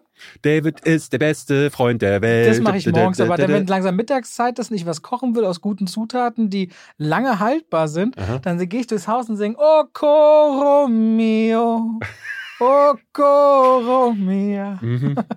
Und denke immer an die Coro-Drogerie. Ja. An der wir Singen die Katzen auch mit? Die, manchmal ja, und es kommt drauf an, ob sie Ja. gerade schlafen. Wenn ihr sagt, ihr wollt haltbare Lebensmittel in großen Mengen haben, das können Nüsse sein, das können hauchdünne Apfelchips sein, das kann Reis sein, kann Pasta sein. Ich habe, auch wenn ich Salate mache, immer schön so Zuckermais aus der Dose, ob wieder Erbsen, Kichererbsen, wenn ich Hummus mache, leckere Tahini. David, es gibt so unglaublich viel bei Koro. Ich habe jetzt auch deren Teller bestellt. Die haben schöne Teller und ihre Edelstahlpfannen sind richtig gut. Ich habe damit schon zubereitet. Also immer wieder was, was Neues zu entdecken. Die haben Teller und auch Schüsseln. Auf jeden Fall, schaut euch bei der Koro Drogerie gerne mal um. Da werdet ihr fündig. Richtig gute Zutaten zu einem fairen Preis, wo ihr auch immer sehen könnt, wie sich der Preis entwickelt hat über die letzten Jahre. Und wenn ihr sagt, oh, das, was der Robert da sagt, der kocht ja gerne, der wird ja keinen Scheiß erzählen, das probiere ich auch mal aus, dann könnt ihr bei der Bestellung auch noch Schwafel 5 im Bezahlvorgang verwenden. Schwafel als Wort, 5 als Ziffer und spart nochmal 5% auf den eh schon sehr fairen Preis. Danke an die Koro Drogerie. Und damit schalten wir raus aus der Werbung zurück in den Podcast.